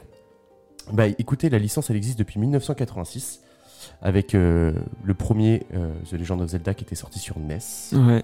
Euh, la saga principale, comme je vous l'ai dit, elle compte aujourd'hui 19 jeux différents. Et pour ma part, moi je l'ai découvert avec le jeu Ocarina of Time qui était sorti Ouais. sur Nintendo 64 en 1998. Tu parles, 19 jeux. ouais, tu parles tellement de, de, de trucs qui font plaisir. Ouais. Genre, j'écoute, en fait, j'écoute dans mon oreille Zelda. Ouais. J'ai, je, je sais pas ce qui se passe, genre, euh, mais j'ai une petite chaleur qui monte. Tu Mais vois. je, je comprends complètement. Et de- en fait, des fois, je me fais même des kiffs d'écouter les bandes son Ouais, c'est tellement agréable. C'est Euh, tellement bien. je, je- je- je peux m'endormir avec, je peux me réveiller avec. Je trouve qu'en fait, elles sont. Enfin bref, on va en parler de la musique de toute façon. Mais effectivement, c'est une licence qui n'est pas n'importe laquelle parce que Non. même selon Mediacritic, euh, qui rassemble toutes les notes de toutes les presses, de tous les sites spécialisés, Ocarina of Time, donc le jeu avec lequel j'ai découvert la licence, est le meilleur jeu vidéo de tous les temps. C'est vrai Ouais. Ouais. Ah, je crois que c'est vrai parce que oui, euh, effectivement, même si au fil des années, tu as des nouveaux jeux qui s'ajoutent, Ouais. tu as quand même un top à droite du site avec euh, la, note la plus haute. Et euh, après, tu as des Red Dead, etc. Mais oui, oui, ça me parle. Et donc, d'après les critiques de, jeux- de, de, de magazines, enfin de presse, d'après les forums, les sites, les machins, le jeu qui est considéré comme le meilleur jeu de tous les temps est Zelda The Ocarina of Time. Ce C'est qui fou. va quand même mettre un petit level quoi, sur la licence. En vrai, enfin, pour rebondir sur ce que tu dis, moi aujourd'hui, on parle jeux vidéo, je pense tout de suite à Zelda parce que c'est incroyable. C'est, une des licences, Ouais. mais c'est là où Zelda Nintendo Mario, en euh, fait. sont. Voilà, c'est ce que j'allais dire. C'est là où Nintendo sont tellement forts parce que les mecs ont tellement installé des, des licences impérissables et, et tellement énormes euh, dès les débuts en fait de, des consoles de salon. Euh, bah, enfin là, je, je dis ça, je suis en train littéralement de regarder une euh, Super Nintendo à l'écran là, euh, où il y a Metroid dessus. Donc c'est dire à quel point c'est une, enfin c'est un éditeur de jeux vidéo, un développeur de jeux vidéo parce que c'est aussi ça, tellement talentueux qu'il a marqué, mais enfin dans le jeu vidéo c'est assez rare pour le dire, des des euh, enfin pas des dizaines de générations, mais plusieurs générations. Et ça, c'est, c'est, je trouve ça assez unique. c'est vrai. Euh, c'est vrai que c'est pas des dizaines de générations. Non, ça voudrait dire voudrait dire que ça existe depuis un moment. Napoléon, jouait à Mario. Non, mais par contre, euh, c'est vrai qu'ils sont extrêmement balèzes pour ça. Par contre, je dirais quand même que depuis ces quelques dernières années, donc à part Zelda Breath of the Wild qui Ouais, est sorti, même, il y a eu un petit Metroid entre temps qui est sorti aussi. Dread, ouais. Ouais, Metroid Dread. Mais, Très bon. mais je considère quand même qu'il y a beaucoup de remakes, beaucoup de jeux indés qui sortent sur, la, sur le Nintendo Switch. J'y joue quasi jamais parce que les vraies grosses licences de Nintendo, certes, elles existent aujourd'hui, mais ils ont du mal à se renouveler, en créer des nouvelles. Bon, et en même temps, euh, le trailer de Zelda Breath of the Wild, enfin, alors il s'appelle pas Breath of the Wild, je ouais, sais mais le comment il 2, en gros, la suite. Le 2, la suite, Tear of the. Je sais pas quoi. ouais, euh, promet d'être quand même assez euh, Novateur. incroyable Ouais. et même novateur Ouais. sur le euh, système de euh, monde ouvert. Ouais. Puisque, alors qu'avant, Breath of the Wild avait révolutionné le monde ouvert au sol, là, on va révolutionner le monde ouvert en général en ajoutant de la profondeur, quoi. de la verticalité. Et ça, mais je trouve ça mais incroyable. Et on peut aimer Zelda, pas aimer Zelda. Euh, là, il y a quelque chose qui va se passer, dont on va être témoin. Et euh, dans l'industrie du jeu vidéo, je pense qu'il va y avoir un, gros euh, retentissement avec ce, Breath of the Wild 2. bah, le, savoir-faire japonais, tu vois, d'a- d'arriver à une certaine perfection euh, dans le jeu vidéo et sur Zelda, je trouve que ça, vraiment, ça, se ressent vraiment profondément. Chaque Zelda auquel j'ai joué, que ce soit les anciennes consoles, que ce soit les Game Boy, Nintendo portatives, à chaque fois c'est une réussite, quoi. Chaque fois c'est une réussite. Bon, en tout cas, euh, pour revenir un petit peu, euh, on va pas parler de Breath of the Wild, Mm. on va pas parler d'Ocarina of Time. Euh, mais donc du coup, je vais, je vais continuer à parler un petit peu de cette licence. Euh, les Zelda, pour le coup, ils sont connus et aimés pour plein de choses. Pour leur façon dont ils ont réussi à révolutionner l'exploration, le côté avant-gardi- avant-gardiste du monde ouvert, justement, parce qu'ils ont clairement, avec Ocarina of Time, créé ce, ce- monde ouvert, cet open world qu'on connaît, cette définition de ce, de, de ce mode de jeu qui existe aujourd'hui. Euh, la profondeur des scénarios, qui est quand même super travaillée, et pour le coup, j'ai à chaque fois ressenti des profondes émotions, même sur Game Boy, ce que je trouve quand même assez fort. Tiens, d'ailleurs, sur Game Boy, euh, oui, un des meilleurs jeux Game Boy, c'est les euh, Oracle of Season, Ouais. qui sont genre euh, Mais en fait, c'est fou. hyper sous-estimés, mais vraiment les- c'est- C'est fou comme tu peux prendre une gifle sur un jeu Game Boy. En Ouais, fait. C'est ça qui est complètement. incroyable. Il fait partie du, des 19. Ouais, ouais, bien sûr. Ouais, Il y a- Miracle of Season et Miracle of Time, si Ouais. je dis pas. euh, C'est un spin-off Oracle of Time, enfin, pardon. non, Non, Miracle c'est des histoires. En fait, ce qui est marrant, c'est qu'il y a une espèce de temporalité dans les jeux Zelda. Ouais, alors ça, on pourra en discuter. On pourra en discuter. Moi, je pense que les jeux Zelda, ils sont à prendre euh, un par un.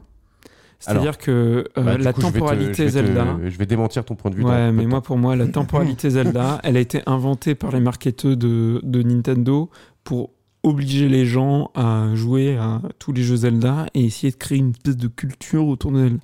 Moi, je pense que Zelda a bien assez de, de, de qualité pour qu'on le qu'on laisse les jeux tranquilles avec une quelconque euh, enfin un quelconque lien avec les autres jeux une quelconque temporalité Je suis d'accord que potentiellement tous les jeux Zelda n'ont pas une temporalité connectée. Pour le coup, il y a vraiment des, euh, des, des jeux Zelda qui sont connectés. Euh, C'est un fait. oui ça il y en a Euh, bah, du- typiquement ceux qui vont sortir, les deux derniers qui sont sortis et qui va sortir. Oui. Voilà.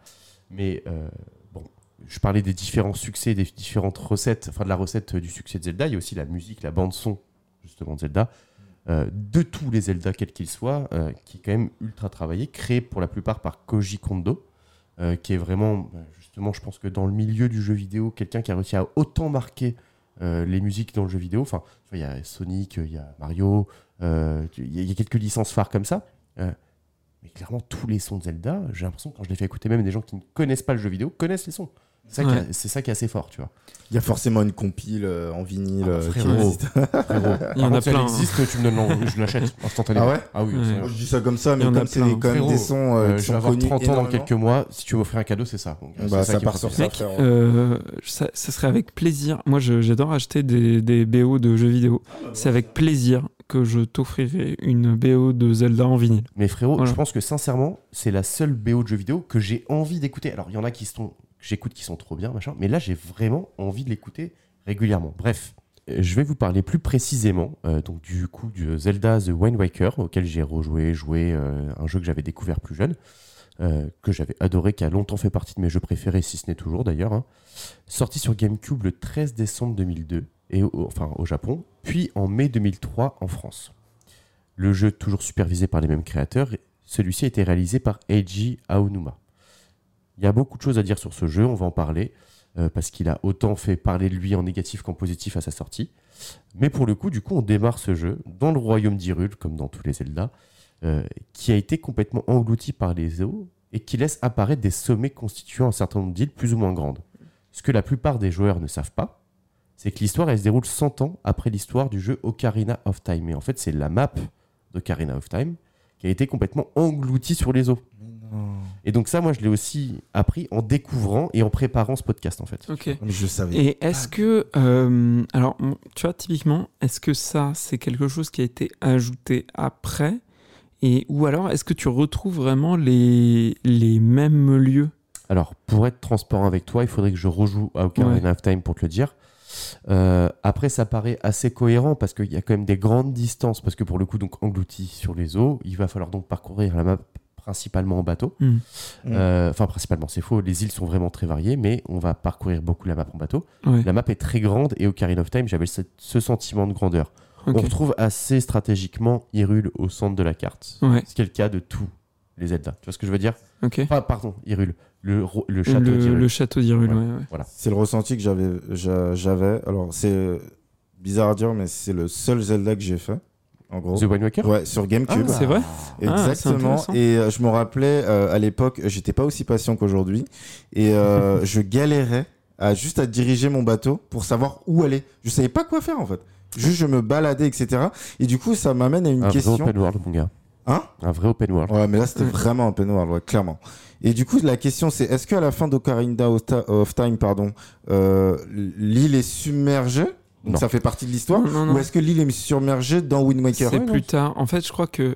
Enfin, pour Enfin, moi, il y a la- une transition dans la. Alors, je suis pas un expert de la chronologie Zelda, mais pour Moi non moi, plus. en fait, euh, on t'explique qu'il y a eu une grande catastrophe après justement euh, Ocarina of Time, euh, qui a fait submerger les eaux. Mais c'est là en fait où je dis que je sais pas si c'est si c'est quelque chose qu'on nous dit après, en fait, qu'a créé la chronologie Zelda, tu vois, les auteurs de la chronologie Zelda, ou si c'est explicitement dit, je m'en souviens plus. Alors, pour le coup, euh, quand on regarde, euh, tu sais, au début de chaque Zelda, t'as une espèce de petite Ah oui, palette alors de oui. vidéos Ah oui, oui, oui, oui. euh, Ouais, ok, qui va bon. t'expliquer l'histoire Ah, où t'en es. ouais. Cette palette, en fait, c'est pas vraiment une vidéo, c'est des images avec un texte euh, qui va En mode l'histoire légende. de Zelda. Voilà, exactement, la légende de. Zelda. Ouais, si, si. Et me justement, au tout début, il te montre la légende de Zelda, donc le héros légendaire qui a battu Ganondorf, Ganon, enfin Ganon, euh, euh, qui est l'ennemi euh, de tous les Zelda, tu vois. Mhm. Et en fait, on le voit combattre, et en fait, ça fait clairement référence à Ocarina of Time. Et il s'est passé 100 ans, et aujourd'hui, tu es dans ce monde-là. Donc techniquement, c'est pas dit de manière explicite. Oui. Oui, oui, c'est bien la suite d'Ocarina of Time, mais c'est dit, le héros légendaire a battu Ganondorf Ouais. et fait référence au jeu d'Ocarina Ok, of Time. Et donc, du coup, c'est la suite, et c'est comme ça que tu sais que la Terre est engloutie, tu vois. Et puis il doit y avoir, de toute façon, dans la chronologie Zelda, des, des trucs euh, où, euh, où les mecs se sont raccrochés un peu aux, aux différents éléments des deux jeux pour euh, Bien sûr. faire une continuité. Bien sûr. Ouais, ils doivent expliquer le truc. on découvre Link sur l'île de l'Aurore. Il est le descendant direct du coup du héros du temps et il fête ses 12 ans. Et pendant les, festivi- les festivités, pardon, il y a un immense oiseau nommé le roi Cuirasse Mhm. qui apparaît dans le ciel. Il tient dans ses serres une jeune fille et euh, alors qu'il est poursuivi par un bateau pirate. Ça met un peu le tempo sur l'action, sur le délire, sur comment ça va se passer dans le jeu. L'oiseau sous les coups de canon du bateau pirate, il laisse échapper sa proie, donc la fille, et la fait tomber dans la forêt de l'île de l'Aurore, dans lequel Link il a grandi, machin, nanana, et ce qui va te servir autant de tutos que euh, de début d'histoire pour mettre tout le truc. Tu vas venir à l'aide, enfin tu vas venir, pardon, sauver cette, cette jeune fille. Ouais. Donc Link il intervient, il sauve cette jeune fille nommée Tetra, qui est en réalité la capitaine du bateau pirate et la descendante directe de la princesse Zelda. Ouais. Ok. Très intelligent d'ailleurs d'avoir bien amené. de ouais, ouf, ouais. d'avoir créé euh, ce personnage de Tetra, euh, contrairement en tout cas aux autres euh, Zelda, enfin aux Zelda précédemment, euh, bah, ça permet de euh, garder un peu de mystère. Enfin, même si bon. Bah tu le sais pas tout de suite. hein. Oui, on le sait pas tout En de vrai, suite. tu le sais pas tout de suite. Euh, tu comprends qu'en fait, cet oiseau, il capture des jeunes hyliennes, donc c'est les membres Mm. du Hyrule, enfin des jeunes blondes aux oreilles pointues, euh, justement pour essayer de retrouver la descendante de la princesse Zelda. Tu vas comprendre après pourquoi. Mais euh, tout ça pour dire que effectivement, ils amènent un peu de mystère. Et surtout, je trouve que c'est une des Zelda qui est la plus intéressante. Oui. Parce qu'en fait, en général, oui, c'est des personnages forts, machin, qui ont beaucoup de conviction, tout ça, mais c'est des princesses, tu vois. Elle a un background là de. Et là, c'est une quoi. pirate, tu vois. Donc, elle a un côté un peu badass et ça rajoute un côté féminin. Enfin, une Zelda féminine un peu sympa, tu vois, qui Ah, amène un nouvel aspect plus costaud, plus, plus, enfin, moins cliché, tu vois. Et ça, ok, ça- ouais. ça rend le truc un peu plus intéressant, selon moi. Bref, pendant ce temps-là, euh, pendant que Link il est en train de sauver cette, euh, cette euh, Tetra, l'oiseau il emporte sa sœur, euh, la sœur de Link qui est nommée Ariel, qu'il confond avec Tetra. Euh, la capitaine du coup des pirates, Tetra, accepte d'aider Link à retrouver sa petite sœur et ils partent vers la forteresse maudite. Là, Link il retrouve Ariel dans la, dans la cité maudite euh, et d'autres filles qui ont été kidnappées justement, mais il tombe, enfin il retombe aussi sur le roi Cuirass qui l'emmène face à un mystérieux personnage qui l'expédie vers le vaste océan. Hmm. Dans ce vaste océan, il va tomber sur le, enfin il va tomber, il va se réveiller euh, à bord d'un bateau appelé le Lion Rouge, doté de paroles. Et ce bateau lui révèle que le mystérieux personnage qui manipule l'oiseau est en fait tout simplement Ganondorf, l'ennemi juré de Link dans tous les Zelda. Ce dernier, en fait, il a directement enlevé des jeunes filles car en fait, il espère, il espère retrouver et posséder la Triforce de la sagesse qu'il convoite justement pour se redonner toute sa puissance. Ouais. Et pour le combattre, Link, en fait, il va devoir obtenir le pouvoir du temps, les éléments de la Triforce, du courage, éparpillés dans toute la Grande Mer, et l'épée de légende qu'il y a dans tous les Zelda, justement, dans le but de pouvoir sauver le monde d'Hyrule. Après, voilà, sur un scénario. euh, Voilà. Après, c'est clairement le. En fait, on te met un petit scénario. d'un- L'intro que je vous ai faite, c'est pour vous mettre dans le contexte. Mais après, ça va emmener dans tout plein de quêtes, justement, pour trouver tous les éléments pour réussir à battre le méchant qui est Ganondorf. Mais Et- c'est là où c'est assez marrant, je trouve, d'étudier le scénario de Zelda. C'est qu'en fait, on n'attend rien du scénario dans Zelda. Quand on achète un Zelda, on se dit pas, euh, on va être transporté par un scénario euh, Bah, c'est incroyable. Euh, ah bah moi je trouve. Ils arrivent toujours quand même à nous foutre une claque. quoi. En fait, en fait, moi ce que je trouve, c'est que, en tout cas sur les anciens Zelda, tu pouvais te dire bon ok, on sait que on achète un Zelda, on va contrôler Link, on va devoir sauver la princesse, on va devoir faire des donjons, on va devoir récupérer la Triforce ou euh, une- un pouvoir tu vois, qui lui est affilié, on va devoir aller chercher l'épée de légende. Enfin, tu vois, il y, a des- il y a des marqueurs en fait scénaristiques très forts.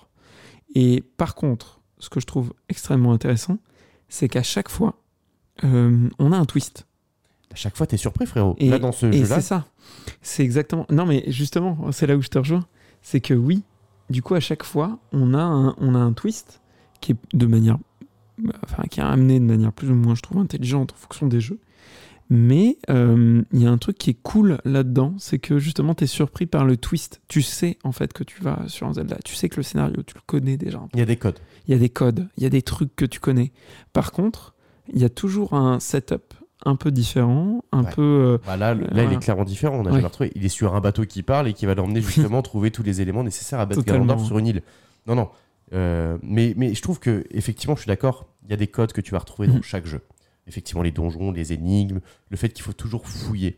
ouais, Parce qu'en fouillant, tu vas trouver des rubis, tu vas trouver des éléments, tu vas trouver des choses qui vont te permettre de t'aider dans ta quête. ouais.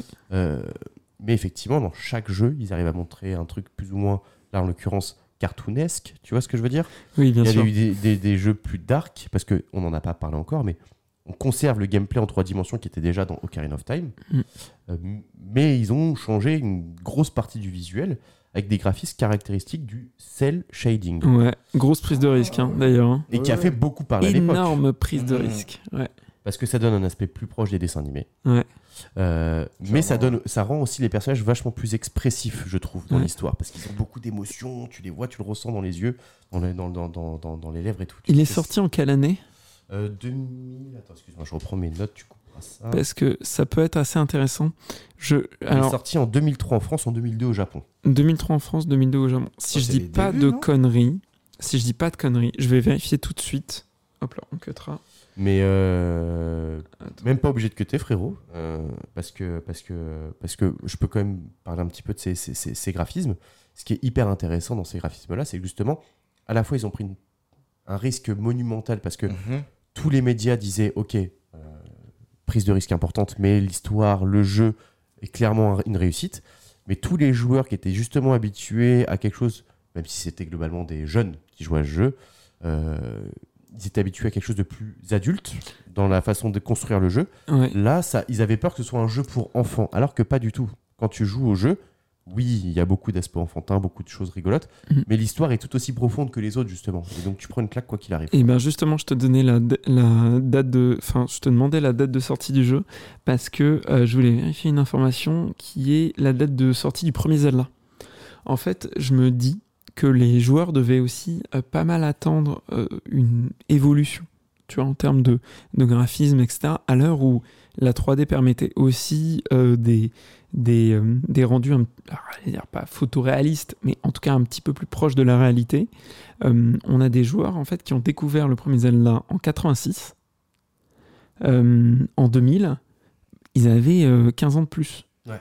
Donc euh, probablement que les gens qui ont découvert Zelda à, je sais pas, dix- entre 10 et 15 ans, tu vois, en 2000, ils a, et en 86, pardon, ils avaient envie de retrouver un, un Zelda dans les années 2000, photoréaliste, adulte, euh, proche de ce qui les concernait, tu vois, euh, euh, eux, dans, dans leur être, quoi.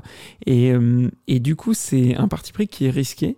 Bah, D'ailleurs, qui n'a pas très bien fonctionné, fonctionné dans un premier temps. Il Ah faut non. savoir que ça s'est assez peu vendu. Enfin, c'est peu vendu. Ça reste un Zelda, ça reste Nintendo, donc ça s'est quand même vendu de manière raisonnable. Mais par rapport à ce qu'ils attendaient, il y a eu beaucoup moins de ventes qu'attendu. Et en fait, c'est un jeu qui a d'ailleurs qui est dans le, selon Média Critique aussi, considéré comme un des meilleurs genres du- de, de tous les temps, un des meilleurs jeux de tous les temps, mais pas le meilleur. Euh, mais du coup, en fait, ça- sa légende à ce jeu-là s'est construite dans le temps. Ouais. Et puis sorti sur GameCube, qui n'était pas une console très populaire non plus. hein. Enfin, pour euh, avoir la, la PS2 en face, Ouais. euh, c'était dur, hein, Ouais. la GameCube. Ouais. Après, je pense pas que ce soit effectivement le Zelda. Enfin, c'est loin d'être le Zelda le plus vendu, ça c'est clair. Et c'est surtout un Zelda qui méritait absolument pas le. toutes les Le critiques bashing, et le bashing qui- qu'il a connu avant sa sortie. Sincèrement, euh, moi, ne serait-ce que pour du coup le sentiment que j'ai ressorti quand j'étais gosse, tu sais, j'avais presque peur d'y rejouer. Je sais pas comment t'expliquer. J'avais peur d'être déçu aujourd'hui, ouais. euh, de rejouer à ce jeu-là et de me sentir euh, complètement perdu. Euh, bon, évidemment, je veux pas spoiler. J'ai pas reçu, ressenti la même magie que quand tu découvres un film, une série, une œuvre culturelle qui t'a plu, quoi qu'il arrive. Mais j'ai repris un vrai plaisir et j'ai bien l'intention de le finir de nouveau à 100% ce jeu parce que sincèrement, je prends beaucoup beaucoup de plaisir et on parlait de la musique un peu plus tôt des Ouais. Zelda et ben encore une fois la bande son, j'avais zappé qu'elle elle était aussi cool, tu vois, même dans un Zelda plus cartoonesque. Ouais. Elle me surprend, je peux parfois je m'amuse simplement à laisser le jeu défiler, je me fous dans le canapé, je me fume une clope, tu vois, et je prends du plaisir juste à entendre cette bande son qui est incroyable. Ouais, Ils ont réussi leur pari. hein. En tout cas, au niveau de Lost. Bah, sur, sur la bande-son, de toute façon, Zelda, ça a toujours été. On a un thème iconique qui est présent depuis le premier Zelda, euh, qui est toujours là, Ouais, euh, sûr. hyper, euh, hyper euh, prenant, reconnaissable, et qui est entré pour moi. Enfin, bon, après, Zelda est entré dans la pop culture, ça c'est clair. Euh, même quelqu'un qui n'a jamais joué à un Zelda, Connais il Zelda. voit, il voit Link, Ouais. il sait que c'est Zelda.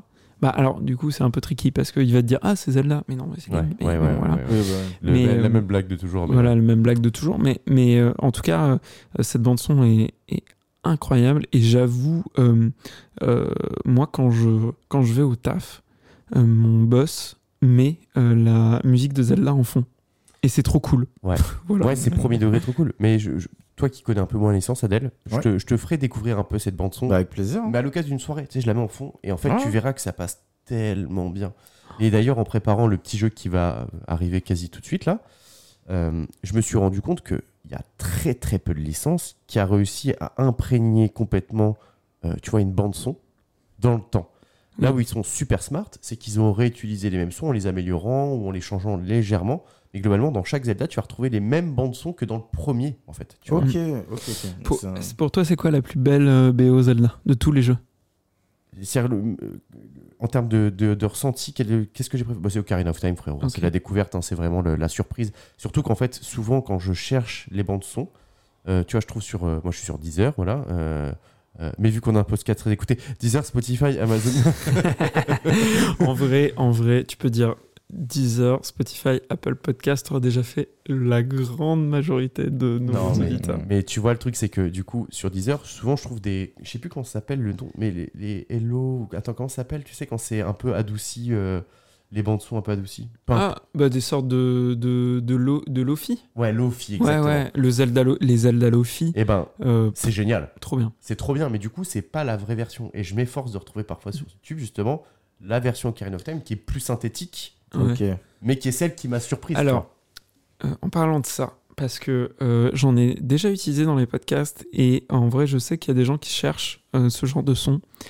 Si vous voulez écouter de l'excellente Lofi Zelda, enfin Lofi ou en tout cas euh, du Zelda un peu retravaillé en mode euh, soit tout doux, soit un petit peu hip-hop avec Mhm. un petit peu de, de, de percu derrière. Je vous conseille vraiment, vraiment, vraiment d'aller faire un tour sur la chaîne YouTube d'un mec qui s'appelle Mikel, M-I-K-E-L, qui est un musicien qui euh, a déjà sorti, si je dis pas de bêtises, euh, un espèce d'EP autour des musiques de Zelda, qui va en sortir un très vite, là, qui a l'air d'être incroyable. Et c'est un super créateur, il fait aussi des choses sur Ghibli. Euh, vraiment, euh, c'est la petite, euh, voilà, la petite euh, pépite euh, du podcast. Euh, N'hésitez pas à y aller, c'est trop bien. Voilà. Ok. Mais, euh, mais bon, pour le coup, du coup, on est d'accord sur ce, ce délire musique. Ouais. Et du coup, transition toute parfaite. Ah. Je propose qu'on commence mon jeu. Donc, je rappelle les scores de, de, de, de- enfin, de- de- de cette grande compétition qui va durer Oui. sur une saison. Euh, Adèle, 1 point. C'est ça. Ouais, Valentin, 2 points. ouais, Waouh. Et Baptiste, 1 point. ouais, ouais. Moi, je vais vous proposer un blind test sur le thème jeu vidéo, hein, du coup, pour pas, pour pas déroger de la règle. Ok. Je vous ai prévu quelques musiques. Et votre but à vous, il va être de deviner quelle est la licence. Ok Ok, très bien. Licence, un point. Si vous trouvez, en plus de la licence, le jeu de la licence qui est en en question et sa console de sortie, Oh. ben je vous suce. Non. bah, Euh, euh, Plectel PS4, euh, 10 décembre. non mais du coup, en vrai, j'ai pas toujours euh, toutes les infos parce que j'ai oublié de toutes les noter. Ouais. Mais ce sera beau, déjà, pour le beau jeu, ok Ouais, carrément. Et si je suis sûr que c'est la bonne réponse, eh ben je vous donne un point en plus. Ok, très, bien. Voilà. Parfait. Donc, Avec c'est un peu plaisir. approximatif, mais c'est rigolo. Let's go. Et, Eh merci ben, d'ailleurs pour ce récap euh, Zelda là. Ouais. C'est- C'est cool. Et j'ai hâte de recouter, euh, enfin écouter l'OST avec plaisir. Je veux bien mettre Mob Deep et Alpha One de côté Mais euh, frérot, pour euh, frérot, écouter Zelda. on aime la même musique, Bah ouais. donc tu vas aimer la putain de bande Zelda. Mais moi, ce que je te propose, c'est qu'on le fasse ensemble. Ok, ok, ok. Qu'on se mette dans ma chambre, Ah, qu'on met des bougies. Allô, allô Ouais, il y a eu un petit bug. Re tout le monde. Ah, magnifique Je me déshabille. bon, est-ce que, Baptiste, parce que du coup, c'est toi qui es proche de l'ordi, tu ne Ouais. lancerais pas le son numéro 1 complètement. Je vous le lance maintenant. Donc ça c'est Crash Bandicoot. Oh, mais il est beaucoup trop chaud. Ouais. Et c'est sur, et c'est sur PS1. Ouais, Bah, à, la clairement. fra- à la frame près. Bah bravo. Non, mais par contre, ouais, c'est chaud. C'est-à-dire que le gars, il a entendu. Ouais, c'est- c'est- c'est- Il a entendu. Je lance le jeu. Ok, Crash Bandicoot. Moi je suis en train de danser sur la musique de vu mon Crash. cahier, quoi, tu vois, genre. Bon, en tout cas, euh, ben classique. C'est un de mes plus beaux souvenirs euh, de jeux vidéo à l'époque quand je jouais avec mes sœurs. euh, Crash Bandicoot. Alors, je n'y ai jamais joué. Le mec, à l'époque, trop dur. Et il était en 3D aussi. Il était Non, en 3D. Ouais, c'était un espèce de derrière, chemin. en fait. ouais. Tu le suivais de derrière. Je me rappelle, ça. il était très dur d'ailleurs. Ouais, c'était pas un vrai 3D, du coup, tu vois. C'était un C'était une- 3D 2D. Ouais, 3D, 2D Patrick isométrique. Timsit, voilà. Patrick Timsit. Quel enfer. Merci. Bah bravo Baptiste. Avec- deux points mon ami. Avec euh, Deux points pour, euh, pour notre euh, copain euh, Baptiste. un immense plaisir. On peut donc Enfin, tu veux dire deux points. Ah oui, j'ai deux points. T'as J'ai deux un points point dans la console mon ami. Eh oui. Alors, On peut donc lancer le son numéro 2.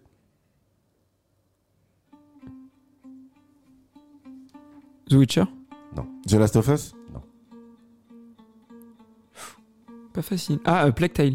Putain, gros, c'était Mais non. ça Euh, puis euh, sur la console, on peut dire PS4, Xbox One, PC, tout ça. Bah, du coup, Je attends, suis petite désolé. info, quand il dit A Plague Tale, tu peux dire PS4 Ah bah je Ça ouais, te fait un point, tu vois. Ok ok je savais pas, je savais pas. Mais Bon, bah, bravo. putain, gros. Putain, mais dans ma tête, en fait, c'était les débuts en guitare, ça m'a fait penser à The Last of C'est Us 2. vrai, c'est vrai que j'y ai pas pensé. Et mais, euh, tu sais pourquoi je gagne ce point Pourquoi? Parce que j'ai épluché la BO de The Plague Tale. Mais euh, oui, il fait les podcasts. euh, Merci d'ailleurs à toi, Baptiste, de tout gérer et tout. euh. Mais c'est vrai, tricheur. le- mais- Pardon. mais Mais du coup, c'est dommage parce que c'est vraiment. Ça, c'était un point pour toi. Bah, autant vous dire que je suis foutu, les amis. J'ai perdu. Ok, ok, ok. On va Mais ouais, bravo de l'avoir mis en tout cas. On va lancer le son numéro 3. Mais toutes les bandes son, je vous invite à les écouter euh, parce qu'elles valent tout le coup. Bon, alors, euh, pour le coup, il y en a peut-être un peu qui font mal à la tête. Ouais, Mais celle-ci, en l'occurrence, Ouais, au j'avoue, j'irais pas écouter Crash Bandicoot voilà. toute l'après-midi. Et puis il y en a d'autres qui vont vous casser un peu la tête. Genre le gars ça à fond dans sa, dans sa cuisine. Avec littéralement le sourire de Crash Bandicoot que ça. Ouais, il se met LSD quoi en fait. Euh, Vas-y, on peut lancer le son numéro 3. C'est pour vous deux. Allô? Non, Mais c'est non, vrai. mais Mais non, mais ça a abusé. Euh, allô, allez Mais non, mais là j'aurais reconnu Halo, mais il est trop C'est chaud. que des C'est sons, impossible. c'est que des sons que j'écoute tout le temps. En fait, c'est un, son- jeu beaucoup trop cheaté pour toi. En Mais fait, oui, non, mais bah bravo, Baptiste, t'es vraiment le meilleur. je suis bon. désolé, littéralement, je travaille avec euh, des sons de jeux vidéo. Et là, elle est incroyable cette musique. Elle est incroyable. Je propose, euh, pour lancer un peu de suspense supplémentaire, Je vais la monter. juste on écoute un peu. Allô Ah non, pardon. Un peu de retard. Elle Non, est ouf. incroyable. Une des meilleures Incroyable. BO de jeux vidéo de tous les temps. Halo Infinite qui est une grosse euh, bouse, mais euh, dans l'ensemble. Mais du coup, pour, est-ce que je te propose un truc? Ouais. Pour relaisser une chance à Adèle, on va Non, dire mais que- t'inquiète. Non, non, mais si, je suis chaud. J'ai Tu pas vois qu'il y a un peu de de votre pitié, compétition, je suis c'est une marrant. Ouais. On va dire que c'est un bonus le fait que tu aies trouvé la console. On est à 3 points. T'as trouvé les 3 premiers. on Oui, oui. En vrai, on peut rester juste Donc, sur t'as les... gagné. Y a pas de soucis. sait pas. Frérot, tu peux être chaud. ok Vas-y, c'est parti. C'est dans la Concentre-toi, tête, d'accord Je crois me en toi. concentre. Allez. On peut lancer le son numéro 4. Sonic. Pas quoi J'ai littéralement fait un bruit juste pour faire un bruit. Pas comment Non, J'aurais c'est pu Sonic, dire. c'est Euh, Sonic. euh, Tiens, mon mère J'ai cru que t'avais dit Pac-Man et je me suis dit que pas con, ça peut ressembler. Ouais, à un j'ai dit jeu, Pac-Man euh, à la C'était pas base. si loin. Le truc, c'est que... ouais. Donc Sonic, Classique. Bah, jeu Sonic, euh, euh, Sega Master Sega, System, ouais. ça- euh, Master System, je crois. Ah non, Ah, c'est c'est Master System. Euh, non, ou peut-être que je dis une connerie. Ah, C'est le Sega. c'est pas jeu. oui, Dreamcast, mais c'est la Dreamcast ou c'est non, c'est quoi Ah, en fait, Dreamcast Ah, Dreamcast. C'est celle avec les grosses cartouches parce que je jouais chez Batman. Bah, Ouais, Dreamcast, du coup, j'ai gagné. je suis tellement euh, peu connaisseur de Sega que Ouais, non euh, voilà. je crois que c'est Master System, System pardon le premier, mais je suis pas sûr. Bah, en tout cas, ce que je sais, c'est que là, c'est le jeu que j'ai pris. C'était celui qui était sorti sur celle où tu souffles les grosses cartouches. oui, mais non, il y en avait deux Dreamcast. Et du coup euh, voilà, du coup je ne sais je ne sais pas. Mais Bon, Mais en voilà. tout cas, du coup, Sonic, effectivement, on peut passer au jeu suivant. et là, je vais vous demander, s'il vous plaît, de me tapoter, euh, de me faire un signe de la main, de pas le dire tout de suite. Je veux que les, les, les, les auditeurs. Et Devine plus le pour truc aussi. profiter, ok, d'accord. Le, parce que vraiment, c'est un gros kiff perso. Donc, vous allez le deviner rapidement, normalement. Mais le premier qui lève la main aura le droit de répondre, ok Ok, ok. Oui, mais s'il voulait dire de la merde, en fait, il peut juste lever la main. Oui, mais c'est pas grave, tu dis la bonne réponse Bah, après. On essaie d'être honnête. Ah, ok, on nous. essaie, on essaie d'être honnête. On essaie d'être honnête. Bon, tu peux je vais lancer, essayer. du ouais. coup, le son numéro 5.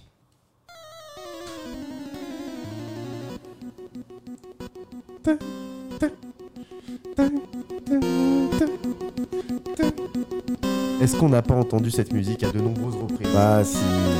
Alors, je vais être honnête avec toi. Quand j'étais petit, je jouais pas au jeu que euh, Adèle va nous révéler maintenant parce que Pokémon. voilà. Est-ce que tu peux nous sortir la génération? J'aurais dit la première la jaune-rouge. première. Ouais, sortie sur euh, Game Boy En Color. fait, la première. Game non, Boy, non, euh, non, non. Game la Boy. Première, Non, Game Boy, la première, euh, c'est la jaune qui c'est était la sortie. jaune. ouais. Et ensuite, t'as eu rouge et bleu qui était aussi sur Game Boy. Ouais, sur Game et Boy. blanc. Ouais, ouais. Et Du coup, ça fait une deux points. version color qui était sortie. Ok. C'est un, sou- un putain de souvenir, ouais. Non, mais pour le coup, enfin, tous les combats qu'on a fait sur ce jeu qui démarraient par le même son à chaque fois. Enfin, pour le coup, c'est- Mais c'est ouf quand même, que c'est un classique ça en vrai. ouais, c'est un classique. C'est un Mais vrai Tout classique. simple. Enfin, mais c'est tout simple. euh, tu vois, et moi qui ai jamais joué, enfin j'ai joué à Pokémon, bon les récents, mais euh, jamais joué à Pokémon quand j'étais petit, bah tu, le- tu le connais direct quoi. Tu m'étonnes. Même quand t'es pas un gros fan, en je pense. C'est vrai. Du coup, les gars, on est à 4 à 1. Ok, Ok. On peut, Tout est encore possible. Oui. Moi, je suis catin. Hein. Nickel. Tout est encore possible. Et là, pour le coup, pour le coup, les gars, ça va être vraiment le plus rapide. Vous, êtes, vous connaissez tous les deux le jeu, vraiment. Ok. Ok, Ok, ok, ok. ok. Numéro 6. Ah, j'ai. Ah, Elden putain, Ring. Ouais, Elden bien Ring. vu, bien vu. Ah oui, let's J'ai- go. j'ai pas été Elden simple. Ring, La sorti musique sur, du euh, boss final. PS4, Xbox One, PS5, Xbox Series X, S. Incroyable. Et PC évidemment. Est-ce que ce serait pas le début de la remontada Euh, Il y a 4-2 là 4-2. J'ai encore un peu de mal. 4-2, bah je pense. ouais. Après, j'ai dit les consoles, non, j'aurais On dit l'a 4-3. droit, oui, mais, bon. mais les consoles, on a dit ça comptait pas, Adèle. Mais ça a compté au début. et, et là, le problème, c'est que il va trouver la prochaine parce que c'était la question pour lui. ok, mais on sait jamais. On sait jamais. jamais. On sait. Parce que A Plague Tale, c'était un peu la question pour Adèle, non aussi Ouais, Ok. mais c'est aussi ça qui sont pour lui. Ah bah, Hollow Knight.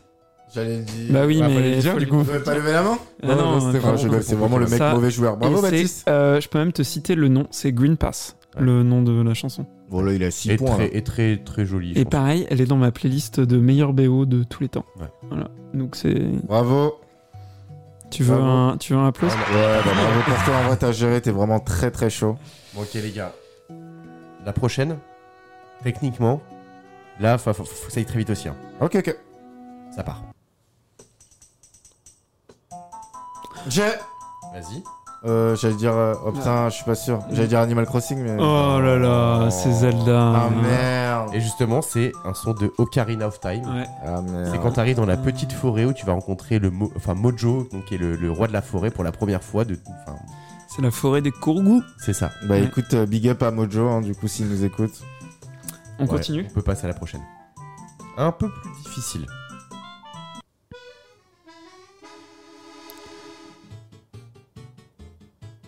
Euh, C'est Mario Ok. Là, je vais demander quel est le Mario. Bah oui, en fait. Euh... Mario. Super Mario? Non. Bros? Mario Sunshine? Ouais. Ah. Allez, putain, let's go. Sorti vu. sur euh, GameCube. GameCube, absolument. Bien vu, c'est c'est très bien joué Adèle. Ouais, c'est le- l'un des seuls que j'ai fini, je crois. ok. Parce que ça me fait un peu chier, Mario. Désolé. En vrai, t'as on raison. a, Je, euh, je vais pas le, je vais pas le dire trop fort, mais j'aime pas trop Mario. 6-3. Ah, bah, je trouve que Mario Sunshine, pour le coup, c'était un de mes Bon, préférés. il est incroyable avec la mécanique d'eau et tout. Ouais, c'est- c'était vraiment mon préféré. Ok, son numéro 10. J'ai. Vas-y. Euh... Oh, attends, putain. Euh, God of War. Ouais. Ah, God of War. Et Ah oui, euh, c'est c'est les- sorti en 2018 sur PS4. en exclusivité et récemment sur PC. alors, si je peux me permettre. Mhm. J'avais prévu deux sons bonus. Là, on est à 6 à 4. Il peut remonter. Si, globalement, il trouve la réponse pour les deux derniers sons, il y a 6-6. Et c'est C'est celui incroyable. qui me fait la meilleure gagne. Oh là là, non, Quel quel, enfer. quel enfer pour nos pauvres auditeurs. Désolé, sorry. Non, pardon, pardon, pardon. Non, mais du coup, on peut retrouver aussi, avoir un, un partout et ça se termine Oui, là-dessus. et puis avoir un, un chacun, euh, c'est Voilà. possible. ouais. Ok. Ok, ok. Donc, je vais t'inviter, et là pour le coup, c'est une spéciale dédicace à vous deux. Ok. Le son qui arrive. À nous deux. À vous deux. Donc là, ça va vraiment être tac au tac aussi. hein. Putain, euh, Ah, Sea of Thieves. Sea of Thieves. Ah, Ah, mais oui, ouais. bah désolé. En fait, je suis encore dans la mécanique de lever la main. Bravo, Baptiste. Faut vraiment définitivement arrêter. Donc, Ouais, ouais, ouais, clairement. Bravo, suspense. Baptiste. On en a bouffé de cette musique. hein. C'est-à-dire que le jeu auquel on a pu jouer tous les trois, c'est Sea of Thieves. Par contre, elle sature un peu. Moi, c'est pas de la super qualité, hein, je vais pas te mentir. Oh putain, mais les gars, j'ai des souvenirs où on a le coffre blindé et Baptiste. Ah, mais regardez, il y a un bateau là-bas, venez, on va l'attaquer. Et au final, le mec est tout seul, on est Après trois, on se fait 6 fumer. heures de jeu. Après 6 heures de farm, on se fait fumer par un seul mec. Euh, Big up à lui d'ailleurs. Il y a un jour, il faudra aussi qu'on parle de Sea of Thieves parce qu'on a passé des putains de bons moments Ah, sur. euh, c'est pas fini en plus. Ah Oui. non, grave, grave. Moi, on joue cette semaine quand vous voulez, les gars. Avec plaisir. Clairement, clairement. Et donc, bon, du coup, pour le beau jeu, Bah, bravo, franchement, En vrai, alors, je peux dire un truc. Vas-y. Je pense que je, je, je suis joueur ce soir et je souhaite remettre mon titre sur Donc, la genre- dernière musique. Bah Alors, Waouh. frérot, frérot, c'est c'est complètement possible. Mais elle est tellement facile que Au c'est jeu. le premier qui aura le réflexe. hein. Ok, bah Au vas-y. jeu, Moi, mais je suis chaud. connaissant Baptiste, au pire, Julas, c'est le meilleur. ouais. Je suis chaud. Non, non, non, non. Non, vas-y, non. vas-y. Ok, Celui qui gagne Moi, je- celle-là, Je a lève tout plus la gagné. main, visiblement, du coup. Vas-y, Non. tu donnes la réponse. Et par contre, là, je veux pareil le jeu exact. Ok, ok, ok. Mario, J'ai le premier. euh, Mario Bros. Super Mario Bros. Super Mario Bros. Ouais. Et sur Nintendo 64. Abs- Non, non, sur euh, NES. Ouais, sur NES. par Oh, NES. Bon, de toute façon, je. En j'ai tout cas, trouvé le Super jeu. Mario Bros, c'est vrai qu'il l'a Bon, bah, trouvé. j'ai gagné. Je m'as dit Mario, mais il Bah, m'a bah, dit bah, Super Mario bang, bah, Bros. bang, mais j'ai dédicace Mario, à le Benjamin Verka. J'ai dit Mario le 1. Mais je Ouais, crois pas mais que ce soit c'est- le 1. Si, c'est le Oui, 1. mais il c'est s'appelle pas Mario le 1. Oui, c'est Non, vrai, il s'appelle pas Mario. Mario le 1. Donc, mais, mais, mais, en vrai, je vais lui laisser la victoire parce qu'en vrai, non, c'est, il a, il a géré sur tous les trucs. Bravo, euh, Baptiste. Non. Ok. Du coup, Baptiste et Val sont à deux points. Je suis à un point. Bravo, les gars. Bravo, les gars. Vous avez géré. Eh ben, je, je prends ce point avec plaisir parce qu'il y a cool. du beau jeu, voilà. Et, et puis voilà, j'ai quand même envie de gagner. Bah, en tout cas, merci infiniment, euh, Valentin, pour ce blind test. C'était trop cool. Genre, faudrait qu'on en fasse d'autres en fait parce que c'est trop bien. Eh ben déjà, euh, merci à vous. Et c'était un vrai plaisir de le préparer comme de vous le faire faire, parce que vous étiez vraiment à fond, donc c'est trop cool. Bah, trop Merci cool, beaucoup, trop trop euh, bien. Cool. Écoutez, moi, je vous propose qu'on passe sur le dernier segment de ce podcast. Ça part. Euh, et je vais vous parler d'un jeu. euh, J'ai envie de dire, ça va pas devenir une habitude, mais presque, d'un jeu indé. euh, un jeu indé qui m'a marqué, que j'ai beaucoup beaucoup aimé faire. Euh, et ce jeu, eh ben, c'est Kingdom Two Crowns.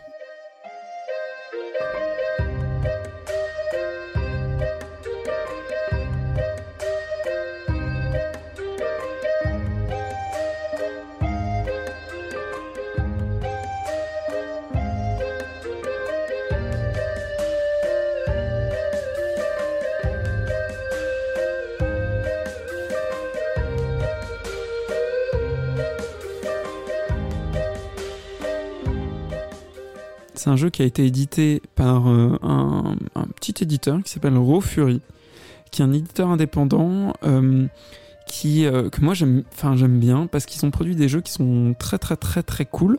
Je sais que, en tout cas, Adèle a dû jouer à certains d'entre eux, notamment à Call of the Sea. Je vous recommande vraiment de jouer à Call of the Sea, bah, qui visiblement n'est plus disponible sur le Game Pass, mais ça reste quand même un jeu à faire. Et Sur quelle mis plateforme à à la base part, euh, bah, sur toutes les En plateformes. vrai, me il est bien sur PC surtout. PS4 et PC, il me semble. Vu le, oui, oui, mais vu le mode de, enfin, vu le type de jeu, moi, je recommande plutôt d'y jouer sur PC. Après, Ouais, sur PC, c'est- faisable. Il me semble que, de toute façon, c'est enfin, c'est vu en FPS, Ouais. donc euh, vaut mieux le faire sur PC. Et euh, au-delà de ça, j'avais entendu euh, qu'ils avaient fait aussi Sable, exactement. que j'avais découvert à un E3 et que j'avais adoré, mais j'ai malheureusement pas pu faire. Euh, Sable, il est. Alors, c'est un jeu qui est très beau, moi que j'ai testé, euh, qui est un peu, qui est du, c'est du cel shading. On en parlait euh, à l'instant. Cel shading. J'allais dire, moi, il me fait penser à, à Wind Waker parce que au lieu de se balader dans un immense océan, là, on se, base- on se balade dans un désert, à, à- enfin, à dos d'une espèce de moto comme ça du désert. Il y a de sable, Donc, quoi. Il y, a- il y a un truc un Ça peu. fait euh, Dune un peu. Ouais, il y a un truc qui fait penser un peu à The Wind Waker, donc c'est euh, c'est assez euh, marrant qu'on en parle justement là. Euh, ils ont fait aussi pour ceux qui ont le Game Pass, ils ont fait Backbone et donc ils ont fait euh, ce ce super jeu euh, qui s'appelle euh, Kingdom euh, Two Crowns. Il faut savoir que Kingdom, Qui- Excuse-moi, mais qui est en l'occurrence, lui, dispo sur Game Pass. non, il n'est pas dispo sur Game Pass, mais par contre vous l'avez facilement sur Steam. Il est dispo partout. Euh, Vous pouvez même Et y jouer sur tablette. Sur PC.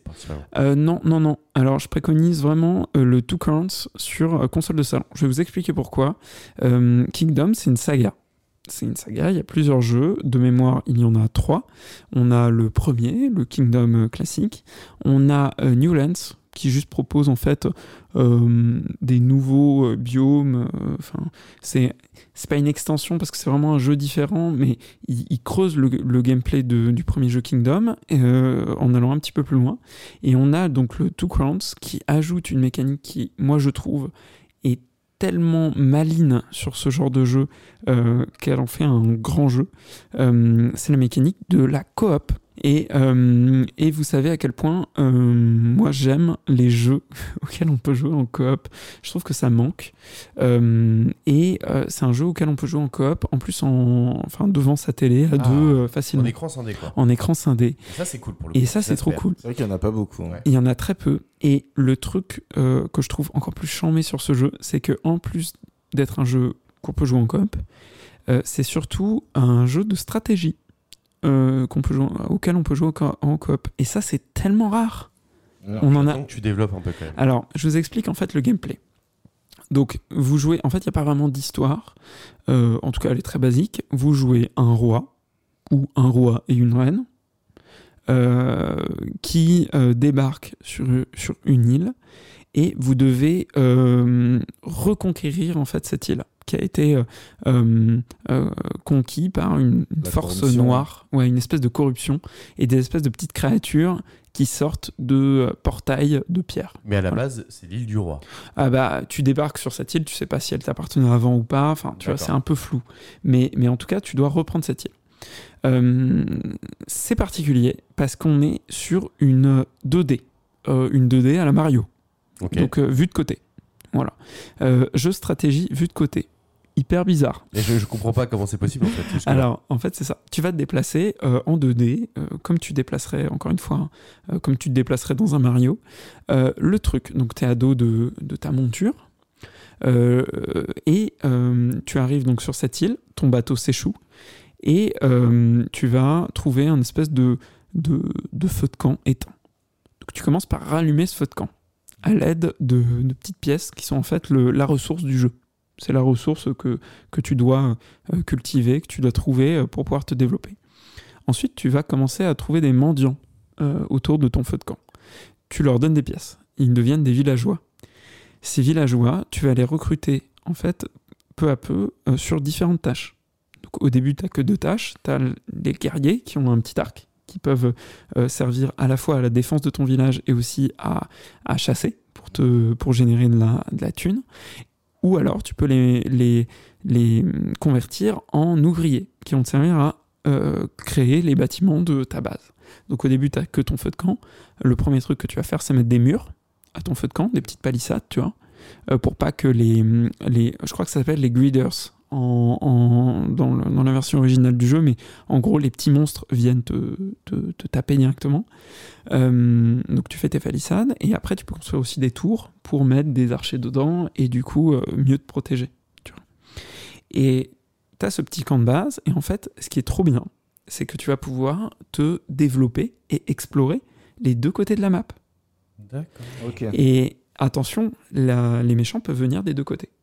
Donc il faudra bien prendre soin à euh, protéger les deux côtés de la map, à continuer d'explorer, à aller chercher potentiellement des petits camps où tu vas pouvoir trouver d'autres mendiants. Euh, tu vas pouvoir trouver aussi des structures dans la map qui sont cachées dans la map euh, qui vont te permettre d'améliorer ton camp ou de développer des capacités spéciales ou alors de changer de monture parce que tu peux changer aussi de monture.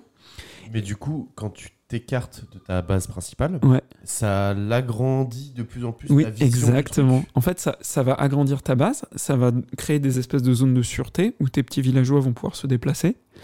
Euh, et, euh, et surtout, euh, petit à petit, au fur et à mesure que tu t'agrandis, tu vas rencontrer des portails qu'il va falloir détruire pour continuer de, de t'agrandir. Parce que tu peux pas construire par-dessus les portails d'où petit euh, à petit reprendre l'île.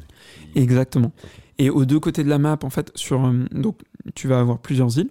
En gros, euh, la première île, en fait, n'est qu'une étape. C'est-à-dire que ton premier objectif va être de, réparer le bateau duquel tu es venu pour passer à l'autre île.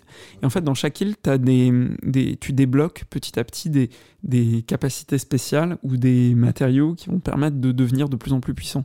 Au début, tu peux faire que des palissades en bois. Puis quand tu vas aller à la deuxième île, tu vas découvrir le, le, la mine de pierre. Ça va te permettre de faire des palissades en pierre. Et après, tu vas découvrir une autre mine qui va te permettre de faire les palissades encore au-dessus. Et en Ok. fait, une fois que tu as découvert petit à petit tous les matériaux essentiels, tu vas pouvoir être plus efficace dans ta lutte contre les monstres. Et Vas-y. du coup, là, tu disais que le jeu était en coop. La personne qui Ouais. rejoint ton jeu, est-ce qu'il a les mêmes Il compétences fait que la toi même chose que toi. C'est Ok. en fait, c'est littéralement Chacun peut partir d'un côté comme de l'autre. exactement. En fait, Ça, quand, c'est quand, cool. quand tu joues tout seul, ce qui peut paraître, en fait, c'est pour ça que je trouve que ce jeu et cette mécanique de jeu, elle prend tout son sens à deux. Parce que le truc, c'est que quand tu es tout seul, tu fais beaucoup d'allers-retours. Ok, ok. Et euh, il y a aussi un système de, de, de stamina pour ta monture.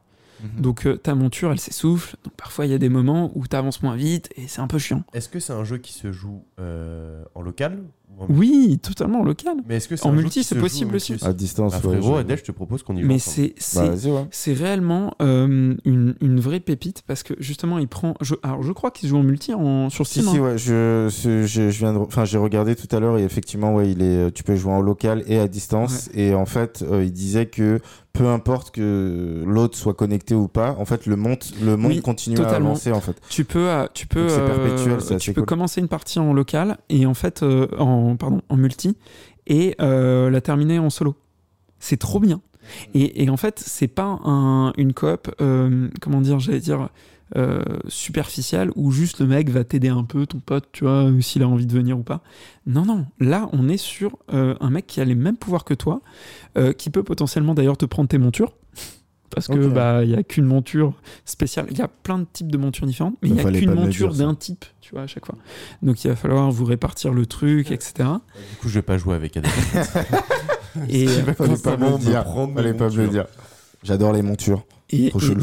et ce qui est trop bien avec ce jeu, c'est que donc on part d'un jeu de base euh, qui est un jeu classique, euh, ambiance un peu médiévale et tout. Il y a des extensions de ouf, Alors, parce que des extensions gratuites de ouf. Ah, c'est gratos parce que j'en ai Gratos. vu énormément sur y a des Teams. dragons Euh, alors, Sur je sais Steam. pas sur Steam. Moi, je sais que j'ai pris un. Il y a des dragons, il y a des gros lézards euh, sur lesquels tu peux monter qui font un peu dragon. Sur Steam, pardon. Mais de, Sur de, Steam, ça. de mémoire, euh, il me semble l'avoir acheté. Moi, je l'ai- j'y joue sur Switch. Euh, il me semble l'avoir acheté sur Switch dans un espèce dans un pack et depuis j'ai les extensions en fait qui sortent régulièrement le que- pack? euh, c'est une vingtaine d'euros. Voilà. Alors de près, bah j'y jouerai jamais. Et... et, et en fait, les extensions sont vraiment, vraiment ultra charmées. T'as une extension sur le Japon, je pense à toi, Val, Oh. en mode samouraï et tout. Trop stylé. Genre trop, trop stylé. Ah. J'avoue que, j'avoue que tu, tu me mets l'eau à la bouche. Direct. Et euh, t'as une extension viking.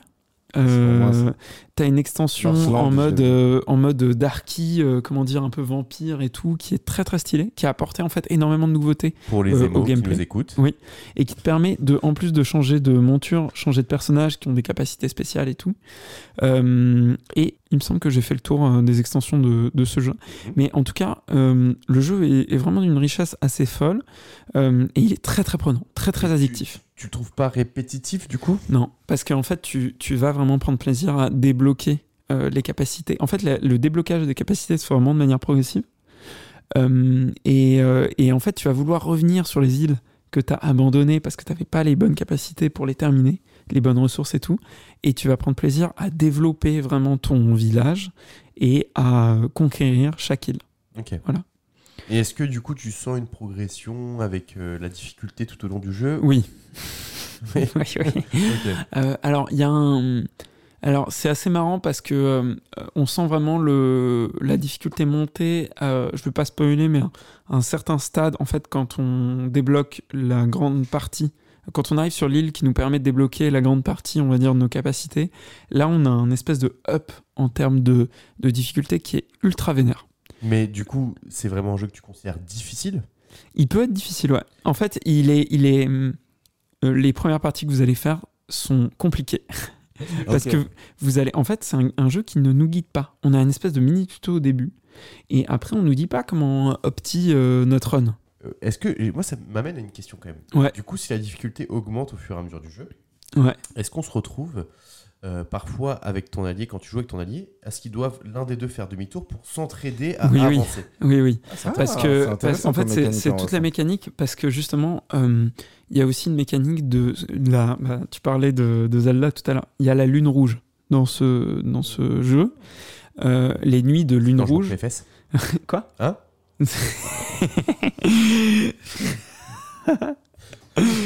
les nuits de lune rouge, c'est les nuits où euh, les créatures vont être le plus, les plus virulentes.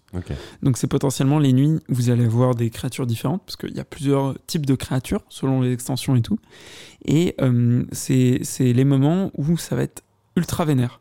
Donc quand vous avez des lunes rouges, il va falloir avoir euh, des protections. Et si vous jouez à deux, bah, tout le monde doit aller d'un côté pour euh, bah, soutenir, soutenir l'effort de guerre en fonction des capacités qu'ont vos montures ou qu'ont vos persos. Et, euh, et du coup, ça rend euh, le truc extrêmement intéressant quand on joue en coop parce que là, justement, eh ben, il va falloir s'entraider pour s'en sortir. Et deux max? Deux maximum? Deux par maximum, ouais. Et alors, assez intéressant, donc on est sur un écran splitté du coup vertical euh, parce que du coup, le gameplay le permet. Ah oui. Et, et ouais, ouais, en fait, on a vraiment des bandes euh, qui sont, euh, du coup, en fait, c'est c'est un des seuls jeux où quand on joue en coop, en, en écran splitté, on n'est pas dérangé, quoi. Ok, ok. Ok. Vous voyez ce que je... Enfin, c'est c'est vraiment... euh, Parce que l'image amène le truc euh, pour que ce soit en fait qu'il y ait Exactement. assez de profondeur dans l'image pour que tu puisses vraiment kiffer. En fait, c'est logique et le, le côté 2D euh, vu, de, vu de côté est hyper intéressant justement sur, dans le cadre d'un écran splitté. Et, euh, et voilà. Et donc, c'est c'est moi un jeu euh, auquel j'ai énormément joué, en solo, mais aussi à deux. Et, euh, et je jouais beaucoup du coup avec, avec ma chère et tendre. voilà. Et, pète, et je sais que c'est un, un jeu auquel on, on a énormément joué à deux et sur lequel on adore revenir. Ok, donc c'est- il y a quand même une certaine rejouabilité dans le jeu. Et euh, ne serait-ce que par les extensions. Parce Est-ce que, que, les... les parties sont. Est-ce que du coup ça génère des maps différentes ou c'est toujours la même map? Euh, non, non, euh, t'as des... en fait, les maps sont différentes à chaque fois. Ok. Euh, chaque début de partie, ton île est générée aléatoirement. Donc tu vas. euh, Alors après, bon, ça reste. Tu vois, en fait, le truc, c'est que l'île en soi, euh, c'est pas. euh, Enfin, comment dire, c'est de la forêt, tu vois. C'est de la forêt, des zones de, de, de- des zones où potentiellement tu as des ponts avec de l'eau. Euh, mais voilà, c'est pas. Les, les portails vont être placés différemment, les ressources aussi. Mais. Ça euh, mène pas à une découverte ou en fait un renouveau de ouf. Quoi. T'as un, t'as un renouveau sur comment sont placées les choses, donc de toute façon, t'as quand même un renouveau parce que il faut explorer pour comprendre comment sont les choses et tout. D'autant que tu peux tomber sur des coffres qui vont t'amener plus de pièces ou euh, des diamants. Euh, Les diamants, une ressource qui a été amenée justement dans le cadre de, de ce jeu-là euh, en particulier, euh, en comparaison avec les, les jeux sortis précédemment de la saga Kingdom, euh, qui te permettent de débloquer voilà, d'autres ressources, etc. Mais euh, Une armure en diamant? euh, tu peux débloquer des armures dans le jeu, mais En pas diamant? des armures en diamant. Mais déjà, mais voilà. des armures. Est-ce que euh, tu as des pioches en diamant? Non, tu n'as pas de pioche, est-ce mais que tu as des, cubes petits que tu dois casser Ce n'est pas Minecraft. Est-ce que tu as des haches en diamant? Mais euh, pour euh, rebondir sur ce que tu avais dit tout à l'heure, euh, il y a Shogun, qui est l'extension dont tu disais C'est ça. euh, dans le thème asiatique, on va dire, et euh, Northland, qui est Ouais. euh, l'extension viking, Ouais. pour le coup. L'extension Viking qui doit être, je pense, ma préférée. Parce que y a, hum, t'es chez les Vikings, et donc les mecs, ils, ils sont chauds pour, euh, pour, euh, pour taper en dehors des murailles. Donc Mm. euh, tu as des mécaniques de euh, t'envoies tes mecs euh, combattre les méchants qui normalement bah, arrivent pour péter tes murailles. Tes mecs sont derrière en mode avec des petites lances ou des arcs, en mode on les repousse. Là non non, ils vont dans la ils mêlée, au et- ouais, ils sont chauds. Et du coup cette extension est vraiment très très cool. Ok. Euh, voilà. Mais euh, je vous laisserai découvrir ça. De toute façon, c'est vraiment, moi, un de mes jeux de stratégie actuels préférés. Et je terminerai sur une dernière petite info. Euh, Fury, donc le studio qui a créé Kingdom, sort en fait, euh, je crois, assorti aujourd'hui, si je dis pas de bêtises, le jour où on enregistre, un nouveau jeu qui s'appelle Dome Keeper, qui est dans la veine complètement des Kingdom. Sauf que là, il y a un petit twist. Euh, plutôt que d'explorer les côtés euh, du monde où on est, là, on va explorer le sous-sol et on va pouvoir aller dans le sens qu'on veut pour aller récupérer des ressources. Donc, Et on peux est aller sur tout une à fait en diagonale. Exactement, oui, Ah, tu et peux aller en il y a une diagonale. verticalité. Et, et euh, voilà, et on est dans un. En fait, l'idée du jeu, c'est qu'on est dans un dôme euh, sur une planète inconnue et qu'on est attaqué par des extraterrestres directement au niveau du dôme et qu'on doit aller chercher justement les ressources pour se défendre des extraterrestres. les ressources qui sont au sous-sol. Pour le coup, c'est cool. Est-ce que c'est dans, la, dans le même lore que euh, Kingdom? Alors, ça n'a rien à voir. Parce non. qu'en fait, ce genre de jeu, ça existe déjà. Pour Ouais. le coup. Enfin, le délire de mode survie, Oui, en bien sûr. etc. Mais, euh, mais du coup, ouais, ça n'a rien à voir avec. euh, Rien à voir. Ok. C'est- le même univers graphique, c'est-à-dire pixel art magnifique en 2D. Euh, mais, euh, mais par contre, on est vraiment sur autre chose, euh, une planète isolée, voilà, un astronaute seul, etc. Mais on a un délire de familier aussi, un peu comme on pouvait avoir les montures dans Kingdom. Et on a plusieurs ressources. Enfin voilà, j'ai vraiment très très envie de tester ce jeu. C'est pour ça que je vous le, je vous le, je vous en parle parce que je pense que ça sera vraiment un- un- une bonne découverte. Voilà. Et en plus, il est pas très cher. Il est en précommande sur Steam à 16 euros. Et donc il n'est Ok. pas encore sorti. Et non, il est pas encore sorti. euh, Il sort-. Je crois qu'il, mais je crois qu'il sort Je bientôt. pense là. que c'est là, là? Enfin, au moment où on, on fait le podcast? Je Ouais. rappelle, on est le 26 septembre. Les impôts, Val l'a dit tout à l'heure. Mais, euh, mais j'ai pas l'impression. J'ai l'impression qu'on peut que le, le précommander pour l'instant. Ok, très bien. Mais voilà, en tout cas, il arrive. Ok, mais en tout cas, merci beaucoup. euh, parce que ce qui est bien, c'est que généralement, quand tu termines ta partie, on a toujours des stocks de jeux indés à faire. Et je pense qu'avec euh, Val, on va essayer de les faire, vu que tu l'as déjà fait. Euh, on va essayer de faire ça à distance. euh, Non, mais avec non, mon, non, avec non, mon non, Valou. non, non, non. Non, il t'invite Ah. chez lui. On va se faire livrer des Ah. sushis, on va se mettre tiens, t'inquiète. Ah, ok. Mais c'est Ouais. typiquement le genre de jeu, tu peux passer une soirée, tu vois pas le temps passer. Un en peu fait, comme les jeux de rôle. C'est ouais, non mais là non, là tu vois Mhm. vraiment pas le temps. Après, quand même bouffé dans par le jeu. charte euh, de jeu que t'aimes bien toi de base. Moi, il faut savoir que je suis très peu jeu indé de base. Ah mais tes jeux de strat, toi. Ouais. Toi, ça va te faire kiffer. Tu vas avoir Ouais, envie en d'avoir un royaume immense en fait Ouais. sur chaque île. Ça, tu vas voir. hein. Je, moi, je suis persuadé que ça va te plaire. Ok. Bah, chaud pour. euh, vraiment très chaud pour essayer pour le coup. Ok, bon, bah, très bien. Cool. Bah, merci beaucoup, euh, Baptiste. Bah, Juste avec pour cette plaisir. découverte, les impôts sont passés. Est-ce que quelqu'un a juste 1,90€ pour un ticket de métro? Je dois avoir 2 euros dans, mon, dans, mon, dans ma poche. Je vais avoir de la caillasse dans mes poches. Parfait. la condescendance. de la caillasse. Oh, En tout cas, les gars, merci énormément. C'était un vrai plaisir Ouais, je suis d'accord. de vous recevoir euh, encore cool. pour ce, ce, ce- ce podcast numéro 4. Euh, on se retrouve de toute façon, dans tous les cas, Le mois prochain, le mois prochain, avec Ouais. plaisir. pour un épisode sur les adaptations de jeux vidéo. Je suis en tease chaud. On le tease Ouais, on le tease. On se le dit qu'on se le En fait vrai, Adaptation de jeux vidéo, ça part. Ouais, ça part. Ça peut le Ça faire, part, ça ouais. part. ça peut être grave, Avec grave plaisir, chiant. avec plaisir. Et d'ici là, écoutez, bah, j'espère en tout cas que ce podcast vous a plu. Euh, N'hésitez pas à écouter les autres épisodes de Coming When It's Ready qui sont déjà disponibles. Euh, et on se retrouve le mois prochain avec Valentin et Adèle pour un nouvel épisode de Coming When It's Ready. Ciao les potes. Salut, salut.